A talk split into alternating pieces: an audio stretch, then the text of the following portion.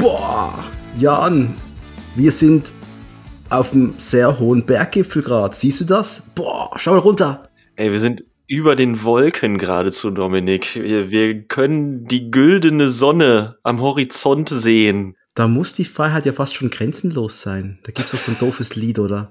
Also, ja. Oh Hallo miteinander, herzlich willkommen zu neuen Episode von Jan und Dominik zelebrieren ein 90er-Jahres-Sigal bei Action Cult. Herzlich willkommen zu der Besprechung, auf die ich, für die ich geboren worden bin. Ja. Ach Gott. Ist fast so. Deswegen bin ich hier. für die du geboren worden bist. Ja, der Terminator kam zurück, um John Connor äh, zu schützen oder zu jagen, je nachdem, je nach Film. Und ich wurde geboren, um Alarmstufe Rot zu besprechen. Das ist ganz klar. Also jetzt hängst du den, also hängst das Niveau natürlich ganz nach oben, ne? Und auch die Erwartungen, nicht schlecht, nicht schlecht. Letztlich besprechen wir aber äh, immer noch einen Seagal-Film. Also bin gespannt, was du dann heute da rauspressen möchtest. Und dann auch von mir natürlich erstmal ein, ein herzliches Willkommen zu dieser illustren Runde. Illuster, es, es wird äh, ein riesiger Spaß. Ähm, das ist ein Thema, ich glaube, als ich angefangen habe, Filme zu schreiben, da war mir immer klar, ich muss über Alarmstufe, Alarmstufe Roten Review schreiben. Das, das war immer klar. Natürlich habe ich Alarm Seagulls auch geschrieben, aber das war das, einfach, das ist so ein Film. Ich habe den so entdeckt damals, so eine Entdeckung. Weißt du, so, zuerst Teil 2, haben wir schon mehrmals besprochen, zuerst Teil 2 und dann Teil 1. Und nur wenige in meinem Umfeld haben diese Filme gekannt. Ich bin der Erfinder, der Pionier, der diese Filme, ich habe die VHS gehabt, heißen die VHS in Mehrzahl? Ach, bestimmt. Die Video, die Videokassetten. Ich habe die VHS ist es. Die VHS, und ich habe die, ich brachte die Schule mit, habe die rumgegeben, rumgezeigt, ausgeliehen. Und diese, diese Bänder, die sind, die sind heftig ausgeleiert und ich hab's hier. Das ist mein oh, altes. Das ist so schön, ey. Du hast mir ja heute dann im Vorfeld zu dieser Aufnahme schon ein Bild von der Hülle geschickt und von der VHS.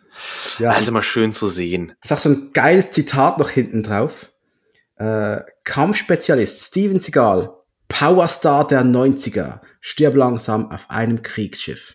Äh, genau das steht auf meiner DVD auch. Ist das, das Tape ist auch von Warner, ne? Ja, ja klar. Ja, natürlich. Klar. Dann ist, haben die sich richtig Mühe gegeben ja. und haben einfach komplett alles übernommen. Das erklärt auch, warum das, ähm, warum die DVD auf der Rückseite und der Klappentext und so, das sieht richtig popelig aus. Das, ja, ich habe ja, ich habe die DVD habe ich ja auch noch. Du die mhm. mit dem roten Rand? Ähm, nee, ich habe da schon irgendwie so eine Neuauflage. Da ist der rote Rand, glaube ich, weg gewesen. Ich bin mir jetzt aber nicht sicher. Okay, ich habe noch die alte von 2000 und irgendwas und habe auch die Blu-ray natürlich. Ich äh, muss, muss man ja alles haben von so einem Film, so einem Riesenwerk. Logo. Und äh, ja, ach, es wird, es wird schön, aber zuerst Jan, genieße die Luft so hoch, Oben werden wir wohl nie mehr sein. Mach paar schöne Fotos. Da unten ist Hard to Killhausen.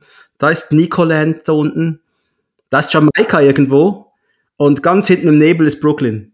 Ja, schön hier, oder? Ist wirklich schön hier. Ja, muss ich sagen. In der Ferne sehe ich aber schon Alaska. Das ist ein Eskimo grad, sehe ich auch gerade. Das wird, ach, es wird so gut, das wird so gut. Darf man Eskimo noch sagen? Keine Ahnung. Nein, anyway, ähm, ich wollte dich, ups, ich wollte dich fragen, hast du früher eigentlich gerne Verstecken gespielt? Verstecken? Wie kommst du denn jetzt da drauf? Ach so, ja, natürlich. Was zum Teufel? Ich war, ich war kurz weg gerade. Ich war, war noch kurz in Alaska gerade. wir werden diese die Blicke zu, zu sehr gerade schon in die Ferne schweifen lassen. Okay, äh, back to topic. Ähm, Habe ich früher gerne Verstecken gespielt? Mm, äh, ja, ja, doch, aber es kam natürlich immer auf den Ort an. Ne? Der Ort, der war sehr, sehr wichtig. Also jetzt einfach äh, weiß ich nicht, im Kinderzimmer Verstecken spielen ist jetzt ein bisschen lame. Muss man dann schon aufs ganze Haus aufweiten, zum Beispiel. Man braucht Platz, man braucht verschiedene Räume, man braucht, man braucht Abwechslung. Ja, und dann klappt das auch mit dem Verstecken. Und ich habe es immer geliebt, mich an Orten zu verstecken, die eigentlich völlig offensichtlich sind, aber eigentlich in völliger Sicht sich zu verstecken. Dass es klar ist, also dass, dass das Auge der Leute, die gehen da immer dann weg. Oder weißt du, was ich meine? Die einfach nicht am nächstbesten Ort sind und dass du dann quasi unter dem Radar durchschlüpfst. Das war immer so mein, das fand ich immer geil. Hm. Und wie kommen wir auf Verstecken? Denn wir haben hier eine Variante eines modernen, brutalen Verstecksspiels. Und da gab's ja ein paar Jahre zuvor, und dieser Film Alarmstufe Rot ist von 1992, ein paar Jährchen zuvor kam so ein unschuldiger kleiner Film ins Kino, der hieß Stirb langsam, Die Hard. Oh ja. Hast du Bruce? Willis. Kennst du den? Das Geheimtipp, musst du mal sehen. Ja, ja, es kommt drauf an, wem du ihm empfiehlst. Manchen, manchen ist es vielleicht wirklich noch ein Geheimtipp. Und da wurde ja auch ein Szenario eigentlich aufgebracht, so quasi ein Subgenre des Action-Kinos wurde ja quasi geboren. Effektiv ein modernes, eine moderne Art des Versteckspiels. Ein Mann oder eine Frau und eine Packung böser Buben äh, auf engstem Raum zusammen eingepfercht. Dann gibt's meistens noch Geiseln, die gerettet werden müssen. Auch gern mal einen lustigen Sidekick, der dem Helden zur Seite steht. Ja, und da gibt's ja auch eine riesige Anzahl an Rip-Offs. Sie haben Stirbe langsam. Stirbe langsam 2 ist ein Sequel gewesen. Da, was, Funktioniert noch genauso, was mehr die oder Formel weniger. genauso mitgezogen Ja, hat. richtig. Bis schon ein bisschen offener. Teil 1 war ein Hochhaus, der zwei Flughafen und das Gelände drumherum. Mhm. Äh, Teil 3, 4, 5, unabhängig von der Qualität dieser Fortsetzungen, da kann man mal separat drüber Da sprechen. haben sie wieder was, haben sie wieder versucht, neue Wege zu gehen, ne? Aber ja. Also ich find, Teil 3 fand ich immer noch super. Mir hat auch Teil 4 gefallen. Teil 5 habe ich nie zu Ende geschaut, sage ich ganz ehrlich. das ist nicht schlimm. Als der Typ gesagt hat, wir fahren jetzt nach Tschernobyl, war bei mir fertig. Habe ich don't do that. Das war alles schon scheiße bislang, es wird nicht besser. Fuck off. Weißt du, die eine Sache zu Stirb langsam 5, ne? Ich habe ihn zu Ende geguckt. Und als sie gesagt haben, sie fahren jetzt nach Tschernobyl, war bei mir auch Ende, weil es ist halt nicht. Es, es ist es halt nicht. Die haben sich nicht mal, die haben sich nicht mal ansatzweise Mühe gegeben, das in irgendeiner Weise nachzubauen. Nicht mal ansatzweise. So eine Scheiße. Das hat mich richtig aufgeregt. Die waren nicht mal vor Ort. Nein, Gar nicht. garantiert nicht. Aber ich habe dann mal, ich habe eine Liste gemacht, dann kannst du mir kurz mal helfen, das noch zu ergänzen. Ich habe mal einige Beispiele runtergeschrieben, welche im Fahrwasser von Stirb langsam und Alarmstufe Rot auch zu finden sind, oder? The Rock. Ja, Also gehen sich oder ist auf jeden Fall, ich meine, es ist Stirb langsam in einem ge verlassenen In- Gefängnis. ja, teilweise, ne? Ich würde sagen teilweise. Ja, teilweise, aber es ist schon ein bisschen Versteckspielen auf dem Gefängnis. Sudden Death mit Van Damme. Auf jeden Fall. Passagier Ja, 57 zur Hälfte. Zur Hälfte. Es gibt Menschen, die zählen auch Speed dazu. Ich war da nie so ganz einverstanden damit. Aber ich verstehe, du bist in den Bus eingepfercht, aber die Terroristen, der Böse ist nicht mit dir. Der hat einfach Intention dahinter ähm, verstehe ich ja. Ich würde dann schon eher sagen, vielleicht Speed 2 ein bisschen mehr. Ja, Speed 2. Weil sie da kommen sie natürlich wirklich nicht von dem Schiff runter. ist auch ein Meisterwerk, Speed 2. Ja, Wahnsinn. Hammer. Das Einzige, was mich bei Speed 2 bis heute immer noch beeindruckt, ist, als das Schiff hinterher in den Hafen oder in diesen Yachthafen reinknallt und einfach nicht anhält und alles aus dem Weg räumt. Das sah, also in meiner Erinnerung jedenfalls gut aus. Ich habe mich nicht getraut, den Film danach noch mal ein zweites Mal zu gucken. Unser Kollege Michael findet den ja, glaube ich, super. Ja. Das immer. Lass ihn mal so stehen. Ja, stehen lassen. Lass mal so stehen. Ich verurteile niemanden dafür, wenn er den Film gut findet. Das ist nicht schlimm. Cliffhanger. War auch so einer. Stallone. Ja. Das war eine, sogar eine sehr gute Variante davon. Air Force One. Oh ja, Harrison stimmt. Air Ford. Force One, auf jeden Fall, ja. Das war ein richtig geiler Film. Da hast du diese, bei das war schon ein Double Feature. Gab gleiches Jahr, gleiche Thematik. Weißes Haus wird von Terroristen besetzt und zwar Olympus Has Fallen und White House Down. Mhm. Olympus Has Fallen ist eindeutig der bessere. Ja, absolut, absolut. Dann hast du Boy Soldiers, du hast du Born to Fight, Star Trek 8 Hm, Star Trek 8, ja. auf der Enterprise mit, der, mit den Borg ist eigentlich auch langsam. Und dann geht's ein bisschen in den Sumpf, in den B-Sumpf. Jetzt kommt nämlich Derailed mit Jean-Claude Van Damme. Ach Gott, jetzt. Äh, Kennst du den? Ja. Oh ah, Gott. Meister, der ist großartig schlecht, oder? Nee, ist einfach schlecht. Er ist, Ach richtig, Gott. er ist richtig schlecht. Du hast äh, mit Lundgren, der hat gleich mindestens drei von den Dingern gemacht, und zwar Red Zone, der Peacekeeper. Command Performance, wo er ja einen Drummer spielt an einem Rockkonzert, ich glaube in Moskau. Den habe ich leider so. noch nicht gesehen. Ich, muss ihn auch mal wieder mal geben. Das ist, äh, hatte, irgendwas hatte der zumindest, vor allem Lundgren, der an den Drums richtig abging. Dann hast du diesen, oh Gott, nochmals Lundgren, Detention, äh, wo einen Lehrer spielt, der Nachhilfestunde gerade am ge geben muss und dann kommen ein paar Terroristen übernehmen die Schule oder so habe ich es in Erinnerung. Es ist sehr, sehr lange her. Sehr lange her. Dann haben wir Security mit Antonio Banderas. Der ist nicht so alt. Der ist so fünf, sechs Jahre alt, glaube ich. Mm, ja, den habe ich, glaube ich, mal gesehen. Nicht ganz schlecht. Ah, das ist im Einkaufszentrum, ne? Genau, richtig, genau. Ja, alles klar. Mhm. Dann habe ich Boomer, Überfall auf Hollywood. ja, okay. Mit, mit äh, Ken, Ken Wall? Ken Wall, genau. Ja, richtig. genau. Und dann hast du natürlich noch ein paar richtige Dinger halt Death Train. Du hast Cracker Check. Oh, du hast Excessive Force. Du hast Blast, der auf einer Öl, Öl, äh, Ölplattform spielt mit ein paar herrlichen Steven Seagal Anspielungen drin. Und dann hast du noch zwei Filme, Einsame Entscheidung und Half Past Dead, die auch irgendwie in dieses Fahrwasser kommen und die wir mal irgendwann noch ein bisschen ausführlicher besprechen werden, oder? Und du glaubst jetzt tatsächlich, dass ich zu dieser Liste noch irgendwas hinzufügen könnte? Natürlich. Hast du noch was? Dominik, ey. Also mir fällt noch ein Michael Dudikoff-Film ein. Ich komme nur gerade nicht auf den Namen. Irgendwas mit Assassin. Äh, Cyber Assassin oder so. Ach, ah, ist, ähm, ja, Cybercheck.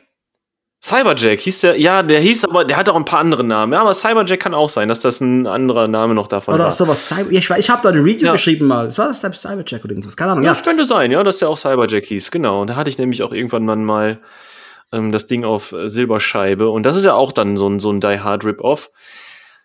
Ja. Also, die, mir fallen über die Filme, die du mir jetzt genannt hast, so ganz spontan keine weiteren ein. Die, die du notiert hattest, die hatte ich mir aber auch schon notiert. Also da kann ich jetzt so nichts weiter hinzufügen. Es gibt einen, den habe ich noch nicht gesehen, und zwar, der heißt, äh, ist mit Anna Nicole Smith, meine ich, und der heißt Skyscraper. Nicht der The Rock Skyscraper, der andere, ich habe den noch nie gesehen. Die Disc kannst nur zu horrenden Preisen erstehen. Ich versuche den noch zu bekommen. Also, liebe Leute da draußen, wenn ihr einen zweiten rumstehen habt oder ihr mit den ausleihen wollt oder irgendwas, äh, ja, bitte meldet euch, ich will den sehen. Einfach der Vollständigkeit halber. Nicht wegen Anna Nicole Smith. Natürlich nein, nein, nicht. Nein, nein, nein, nein. Nein, natürlich nicht, Dominik. Das hätten wir auch gar nicht erwartet. Es geht ausschließlich um die filmische Fortbildung. Ja, logisch. Deswegen schauen wir Alarmstufe Rot. Jedenfalls, das Skript für diesen Film, das wurde eingereicht als sogenanntes Spec-Script. Da hat jemand was mal runtergeschrieben. Das ist, da war der J.F. Lawton. Das Skript hieß ursprünglich Dreadnought und äh, das hat dann in Hollywood ziemlich schnell die Runde gemacht, weil äh, Stirb langsam auf einem Schiff, das verkaufte sich in dieser Welle des, der frühen 90er Jahre sehr, sehr schnell. Mhm. Also es war schon so, es war wirklich so ein Skript, das hat er einfach nur runtergeschrieben und mal gucken, was passiert. Ne? Genau, schon richtig verstanden. Und das finde ich immer geil, wenn es jemand macht. Einfach, ich versuche mal, es ist keine Auftragsarbeit, ich mache einfach mal. Und ja, was auch gleichzeitig halt bedeutet, es ist nicht speziell, au, es ist nicht speziell zugeschnitten. Richtig. Ne, es ist, äh, ja, können wir später, also werden wir später nochmal drauf zukommen, drauf zurückkommen wahrscheinlich. Es ist halt wirklich einfach in die Hollywoodsche Welt rausgerotzt worden und ähm, ja, mit dem Resultat, hast du ja gerade schon gesagt, es hat großen Anklang gefunden und es hat relativ schnell ähm, hat man sich der Sache angenommen. Ja, und man wollte ja ursprünglich den dritten Stirb langsam ja auf einem Schiff spielen lassen. Hatte man nach diesem Film dann nicht mehr machen wollen, weil äh, ja keinen Sinn, was zu kopieren, was es schon gab, oder? Nee, das ist richtig. Das ehrlich gesagt könnte ich mir ein John McClane auf so einem Kriegsschiff oder generell auf einem Schiff oder so Speed 2 mäßig. Ich weiß nicht. Ich weiß nicht. Das wäre wahrscheinlich auch eh keine gute Idee gewesen. Ja, zwar vielleicht an Teil 5 ein John McClane mit seiner Holly, er frisch in Ruhestand und dann kommen die Terroristen. Ja, das hätte ich mir schon aber nicht gesehen. als dritten Teil. Aber nicht als dritten Teil. Nein, Stirb langsam 3 ist absolut richtig so, wie er ist. Da gibt's auch nichts zu rütteln. Das haben sie richtig gemacht, dass man da mal einfach New York als Spielplatz genommen hat. Ja, aber trotzdem, genau. man John McClane äh, hätte ich schon gerne noch mal einen besseren Teil gehabt. Egal. Wird nicht mehr passieren. Ähm, Regisseur dieses Films ist wiederum Again. Andrew Davis. Er ist back. Wer ist Andrew Davis? Hat Cusack der Schweigsame mit Chuck Norris gemacht. Hat Nico gemacht. Die Killerbrigade. Mit Tommy Lee Jones übrigens. Ja, da war er noch der Bösewicht. Ah, again. Warte mal, da ist ja. ja, ist er der Bösewicht hier? Oh, habe ich falsch verstanden. Ups. Ja, ja, Killerbrigade, richtig. Da hat er, ähm, mag ich ja sehr mit Gene Hackman, ey. Kann ich, kann ich gerne noch mal kurz erwähnen. Äh, Killerbrigade, schöner kleiner Film. Und dann unseren heutigen Alarmstufe Rot, unser, heutig, unser heutiges Besprechungsopfer. Ja, und da war er quasi auf kurz davor, seinen absoluten Höhepunkt, äh, den absoluten Höhepunkt seiner Schaffenskraft zu erreichen, denn äh, danach, nach Alarmstufe Rot, hat er wieder mit Tommy Lee Jones auf der Flucht gedreht. Und das das ist halt wirklich ein Klassiker, ey. Der, der hat's richtig in sich. Da gibt's nichts zu rütteln. Das ist ganz klar ein, ein Brett eines Thrillers. Nicht eines typischen No-Brain-Action-Films, eher eines Thrillers, der dich aber wirklich auch thrillt. Also du flüchtest da mit Harrison Ford durch die Gegend. Und äh, ich mag den sehr. Film, ey. Fantastischer Film. Und ich mag auch die Fortsetzung, die nicht von Andrew Davis war, auf der Jagd, US Marshals, die mag ich immer noch nicht so gut wie Wesley Snipes und Tommy Lee Jones. Mag ich immer noch. Aber wir sind heute mit Andrew Davis auf einem Kriegsschiff, nicht auf der Flucht. nee, wir sind nicht auf der Flucht, das ist richtig. Und äh, wie gesagt, er, er, er hatte zu diesem Zeitpunkt, er war noch auf dem Weg nach oben und ähm, aber das heißt auch, dass wir es hier schon mit einem sehr außergewöhnlichen Film zu tun haben. Absolut. Und ich finde es immer noch, dass Andrew Davis ein außergewöhnlicher Actionregisseur dieser Zeit war. Der hat ein paar richtig dicke Dinger äh, in seinem Bankkonto, die mir für immer und ewig gefallen werden. Das ist keine Frage. Absolut. Das sind nicht viele. Das, da reicht schon noch eine Hand irgendwie für aus, um die alle zusammenzuzählen. Aber diese eine Hand reicht aus, um wirklich äh, das, das, das Fressbrett richtig klingeln zu lassen. Ja, da hast du zehn Stunden richtig geile Unterhaltung, das kann man nicht anders sagen. Ähm, Autor J.F. Lawton, der hat übrigens zuvor Pretty Women geschrieben.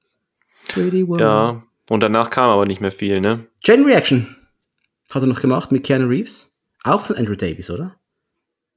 Mm, ach, außer Kontrolle, ne? Äh, äh, auf Deutsch. Ja, Schon nicht okay. mehr so gut, aber immer noch gut genug. Also das gebe ich ihm. Den kann man sich jederzeit mal geben. Den kann man sich jederzeit mal geben. Ist ganz interessant, da mal die Effekte zu sehen. Die sind nämlich, ich glaube, besser gealtert, als man jetzt vielleicht meint für so CGI aus der Zeit muss ich mir wirklich, ich habe sie zehn Jahre nicht gesehen, mindestens. Ja, ich bin, bin sehr überrascht gewesen, als ich mich jetzt hier mit dem Film dann nochmal ein bisschen beschäftigt habe, zu sehen, wie alt außer Kontrolle schon ist. Das ist einfach von 96. Crazy, oder? Oder wie alt auch DOA ist. Dead or Alive hatte nämlich auch das Skript geschrieben, der JF Lawton. Hast du Dead or Alive gesehen? Äh, ja, habe ich gesehen. Das ist ja immerhin was für die Optik. Aber das ist was für die Optik, ja, ist richtig. Es ist, ist, ist ein dummer Film, aber ein unterhaltsamer. Wer hier aber fehlt äh, in diesem Team von Produzenten und äh, Filmemachern ist Julius R. Nasso, der ja bei, äh, haben wir ausführlich darüber gesprochen, bei mhm. Dead Revenge, der ist hier mal nicht mit an Bord, warum auch immer. Er ist einfach nicht. Ich könnte mir vorstellen, dass das vielleicht mit der Art der Entstehung des ähm, Drehbuchs zu tun hatte. Dass da einfach andere Produzenten an Bord gesprungen sind, dass das auch nicht von Anfang an als Seagal-Film geplant war. Könnte ich mir auch vorstellen. Und äh, dass deswegen einfach eine, eine völlig andere Riege hinter der Kamera eben in dem, im Verantwortungsbereich zugange war. Ich kann mir auch vorstellen, dass man, also ich, ich arbeite ja in einem Großkonzern. Mhm. Und da hast du Teams für verschiedenste, also verschiedenste Abteilungen, Subteams und so weiter. Ich kann mir wirklich vorstellen, dass die ersten vier Sigals, eine war ja fast schon, ich meine, da kam ja von nichts auf Maximum.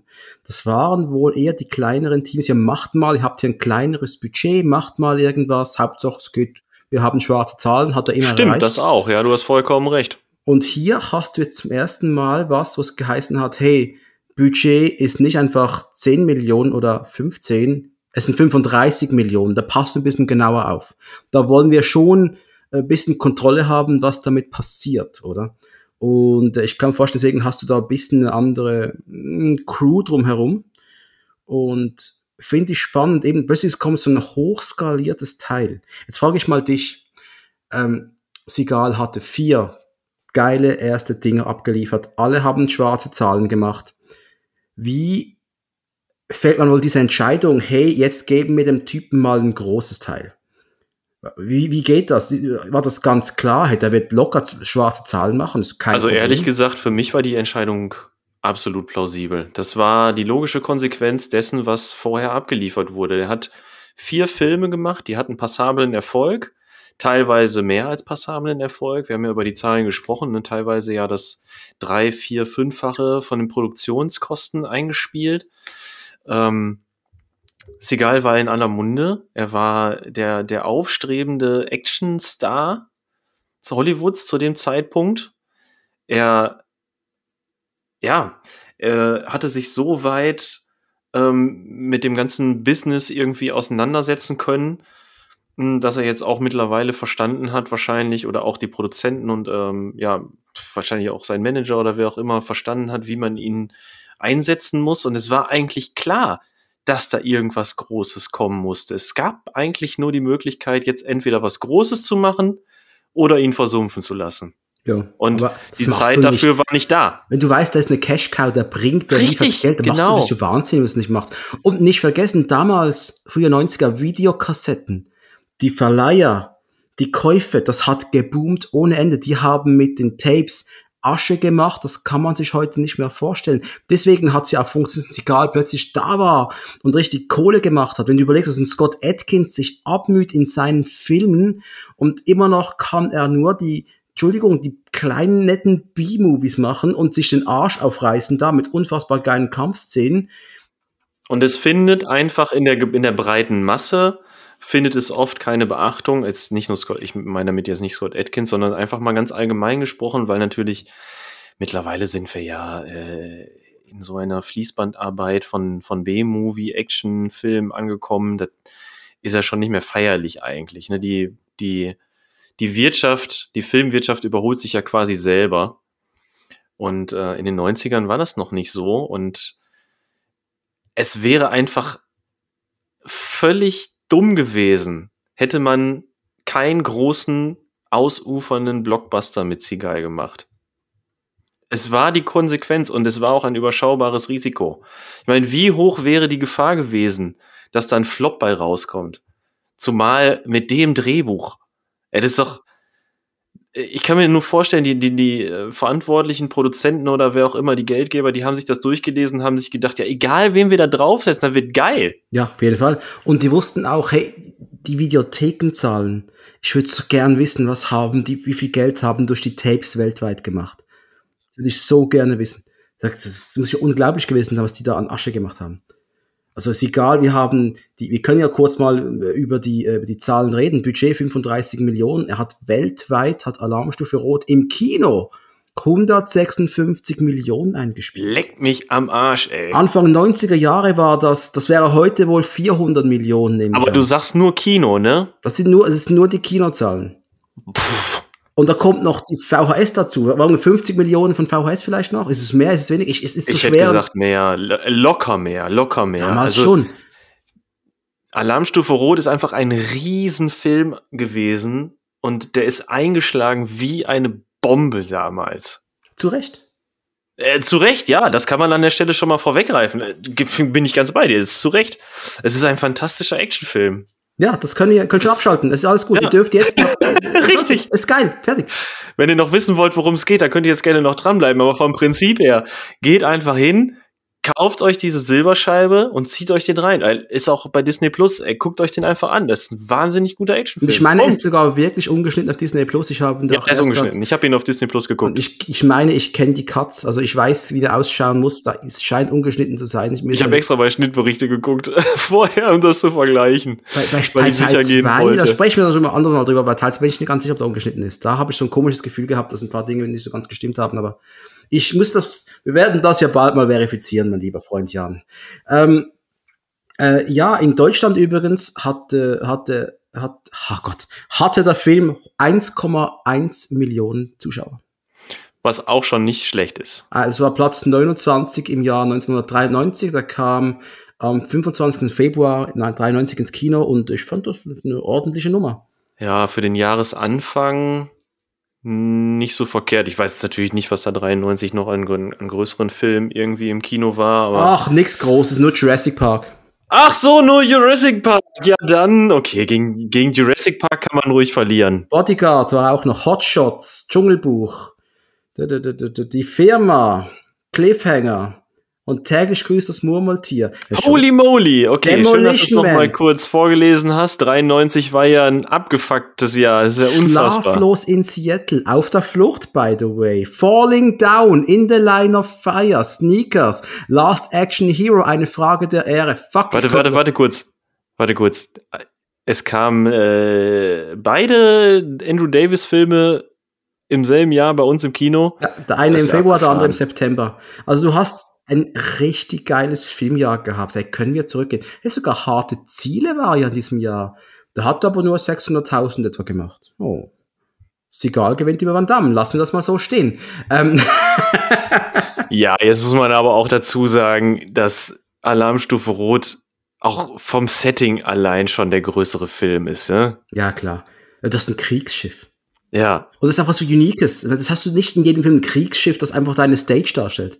Ja richtig, genau. Und äh, sie haben es ja tatsächlich geschafft. Also es spielt, Alarmstufe Rot spielt auf der USS Missouri.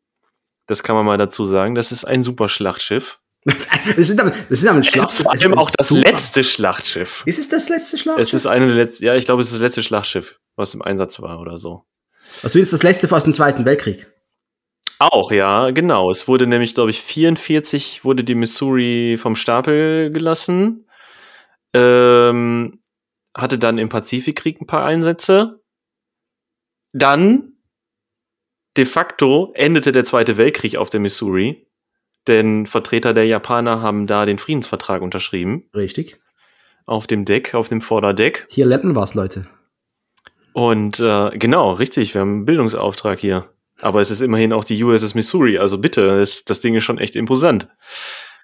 Ja, dann hat sie am Koreakrieg teilgenommen. Ähm, dann hat sie, wurde sie ein bisschen umgebaut und am Ende ist sie dann nochmal in modernisierter Form beim Zweiten Gold Golfkrieg in Erscheinung getreten. Warst du mal Und- auf einem Kriegsschiff oder auf so einem Flugzeugträger? Nee. Ich war. Ich war in San Diego, kannst du einen Flugzeugträger besichtigen.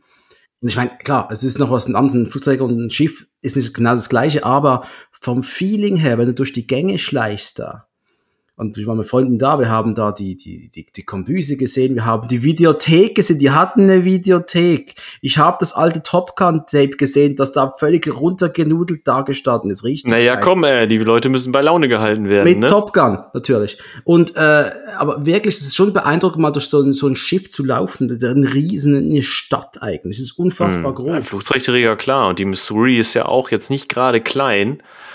Ähm, man sieht das ja sehr schön, denn sie haben es ja tatsächlich geschafft. 1992 wurde das Ding außer Dienst gestellt ähm, und kann ja heute dann noch als Museumsschiff besichtigt werden. In Alabama steht das Ding. Jo. Und sie haben es ja geschafft, original, Habe ich auch gerade gelogen. Die USS Alabama, Alabama steht in Alabama, meine ich, oder? dann steht es in San Francisco. Ach, genau das glaub ich. genau, stimmt. Dann steht es in San Francisco, so war's. Äh, jedenfalls haben sie ja ein paar dann äh, Live-Aufnahmen machen können von dem Schiff, als es halt äh, seine letzte Fahrt angetreten hat. Ähm, ich glaube auch die Szenen am Anfang, wo äh, George Bush Senior auftaucht, die sind auch äh, von, von dieser letzten Fahrt irgendwie, wenn ich das richtig mitbekommen habe. Das ist, glaube ich, zur zum 50. Jahrestag von Pearl Harbor, vom Angriff auf Pearl Harbor, sind, glaube ich, die ganzen Aufnahmen entstanden. Ja, also tatsächlich haben sie sich da sehr viel Mühe gegeben und äh, man kann an der Stelle schon mal sagen, Seagal teilt sich da die Hauptrolle mit einem Stahlkoloss. Ab, ab, nicht nur mit dem, Nicht nur mit dem, aber auch. aber auch. Also das, Schiff, das Schiff spielt fast schon eine Rolle wie, ja, viele Fans sagen, dass die Enterprise auch eine Figur ist im Star Trek-Gebilde und hier kann man das wirklich sagen, diese, diese Kulisse ist äh, äh, spannend und ähm, lässt dich nicht mehr los. Ja. Also was ganz Die macht Außergewöhnliches. sehr, sehr viel von dem Flair aus. Auch wenn man dann, es geht ja sofort los, ne? Du siehst ja sofort Ja, steigen wir ein. die, ja, wir steigen offensichtlich ein, genau. Du siehst ja sofort die Helikopteraufnahmen, die Luftaufnahmen von dem Schiff, was durch die Gegend fährt. Es, du siehst einfach dieses imposante, fette Schlachtschiff mit, mit dreifach, mit mit diesen Drillingskanonentürmen vorne, äh, wo ein Rohr, da könnte ich mich wahrscheinlich reinquetschen, ich würde da reinpassen. Es ist so ein gigantisches Monstrum. Ja, gut, äh, hören wir kurz damit auf, oder höre ich kurz damit auf? Okay, ich sehe, wir haben hier Ich einen bin extrem beeindruckt von dem Ding, ey. Ja, es ist schon sehr beeindruckend, muss ich sagen. Schon geil. Und man sieht es ja wirklich in aller Ausführlichkeit die ganze Zeit. Und das ist schon geil. Also vieles, was der liebe Janis gerade gesagt hat, wird auch in so einem Off-Kommentar auch erwähnt von einem Moderator, den sie auch wirklich geholt haben, so ein richtiger Reporter, der ein bisschen eingesprochen hat, die, die Mission macht ihre letzte, ihre letzte Fahrt und danach werden ihre Waffen stillgelegt und bla bla bla bla bla. Ähm, und wir sehen gleich Steven. Steven Seagal ist da. Im schwarzen Hemd. Und was fällt auf? Dem fehlt was. Die Uniform. Die Paradeuniform. Ja, die fehlt auch. Ach so, nein, der Pferdeschwanz fehlt. Ja, richtig. Aber das ist mir im ersten Moment gar nicht aufgefallen übrigens, ne? Ich habe dir das in meinen Notizen habe ich das erst ein bisschen weiter später stehen. ich habe mich erstmal irgendwie so auf den Hintergrund äh, irgendwie, weiß ich nicht, und auf die Mucke habe ich mich konzentriert und dann ist auch natürlich geil. auf Die das Musik Schiff ist und so. auch geil. Das ist nicht so, nicht so ein pompöses Ding irgendwie. Einfach so geil unterlegt, irgendwie maritim, was Radar, Sonarmäßiges Ja. in der Musik höre ich Also du hast raus. ja einmal diesen normalen Theme, der am Anfang auch läuft, und dann gibt's ja später hinten gibt's ja später noch mal so äh, dieses Suspense-Mucke. Und äh, die ist quasi schon seit Jahren fester Bestandteil ähm, meiner meiner YouTube-Playlist. Weil da da gibt's halt den Sound oder da gab's den Soundtrack und so. Da, der Soundtrack, der ist einfach richtig gut, ey. Der ist richtig gut. Aber, ja, genau, so, äh, das und das und dann äh, ähm, hatte ich mir als erstes aufgeschrieben, Steven Seagal wird persönlich zum Captain vorgelassen und so, schon merkwürdig, bla bla bla und so weiter. Und dann irgendwann in Großbuchstaben habe ich mir aufgeschrieben, der Pferdeschwanz ist ab, oh mein Gott. Was ist da los? Aber klar, Was die Navy hat was ist da los? Ich glaube, die Haare dürfen nicht länger als fünf oder sechs Zentimeter sein, irgendwas in dieser Art. Dann habe ich aber gleich eine Frage. Warum? Ich meine, diese Sigal und seine Haare, das wird uns noch lange verfolgen, glaub mir. Aber der hat ja seine Fritte, ja, die ist ja das nach hinten gegelt. Ist das Haargel oder hält das irgendwie fest da hinten? Wenn kein Ponytail da ist, sind die mit einer Spange angemacht? Also entweder Wie geht er das? nicht sehr oft duschen. Das wäre die erste Möglichkeit. Ey, komm on, er sieht ziemlich sauber aus, das gebe ich ihm schon. Das Ja, das ist, das ist richtig. Aber er arbeitet ja in der Küche, deswegen würde ich einfach mal annehmen, er schmiert da immer so ein bisschen Frittenfett rein. aber es ist doch, wie kannst du so rum? Ich mein, wenn, wenn, wenn, die, wenn das Ponytail die Haare nach hinten hält, Mhm. dann, dann kann ich, ich weiß, was du meinst, ey. Das müssen Tonnen an Haarspray gewesen sein, damit das auch immer hinten so zusammenhält. Das ist krass, oder? Also, das, äh, ja, und als es in der Navy toleriert worden ist. Ich meine, Genau, das ist, das ist natürlich die Intralogik von dem Film, dass er den Pferdeschwanz deswegen nicht mehr hat, ne, weil in der Navy halt Haare ab und so, wie du es gerade gesagt hast. Und ich glaube, diese Intralogik hat Davis dazu benutzt, Segal dazu zu nötigen, diesen Pferdeschwanz abzuschneiden. Den hatte der Nico ja auch schon nicht. Und aus den Bildern wissen wir, dass Segal auch vor der Aufnahme von Nico halt deutlich längere Haare schon hatte. Ne? Und ich glaube, Davis hasst einfach Pferdeschwänze. Möglich. Das ist, so, ist- ist meine Theorie. Oder die haben halt die Figur Sigal erst später dazu gebracht. Also, wir haben gesagt, Hard to Kill wurde Sigal geformt. Und da hat sich wirklich einer überlegt, wie sieht der Typ am krassesten aus? Oder so am, am speziell, was ist sein, sein Trademark? Komm, wir geben den einen Pferdeschwanz.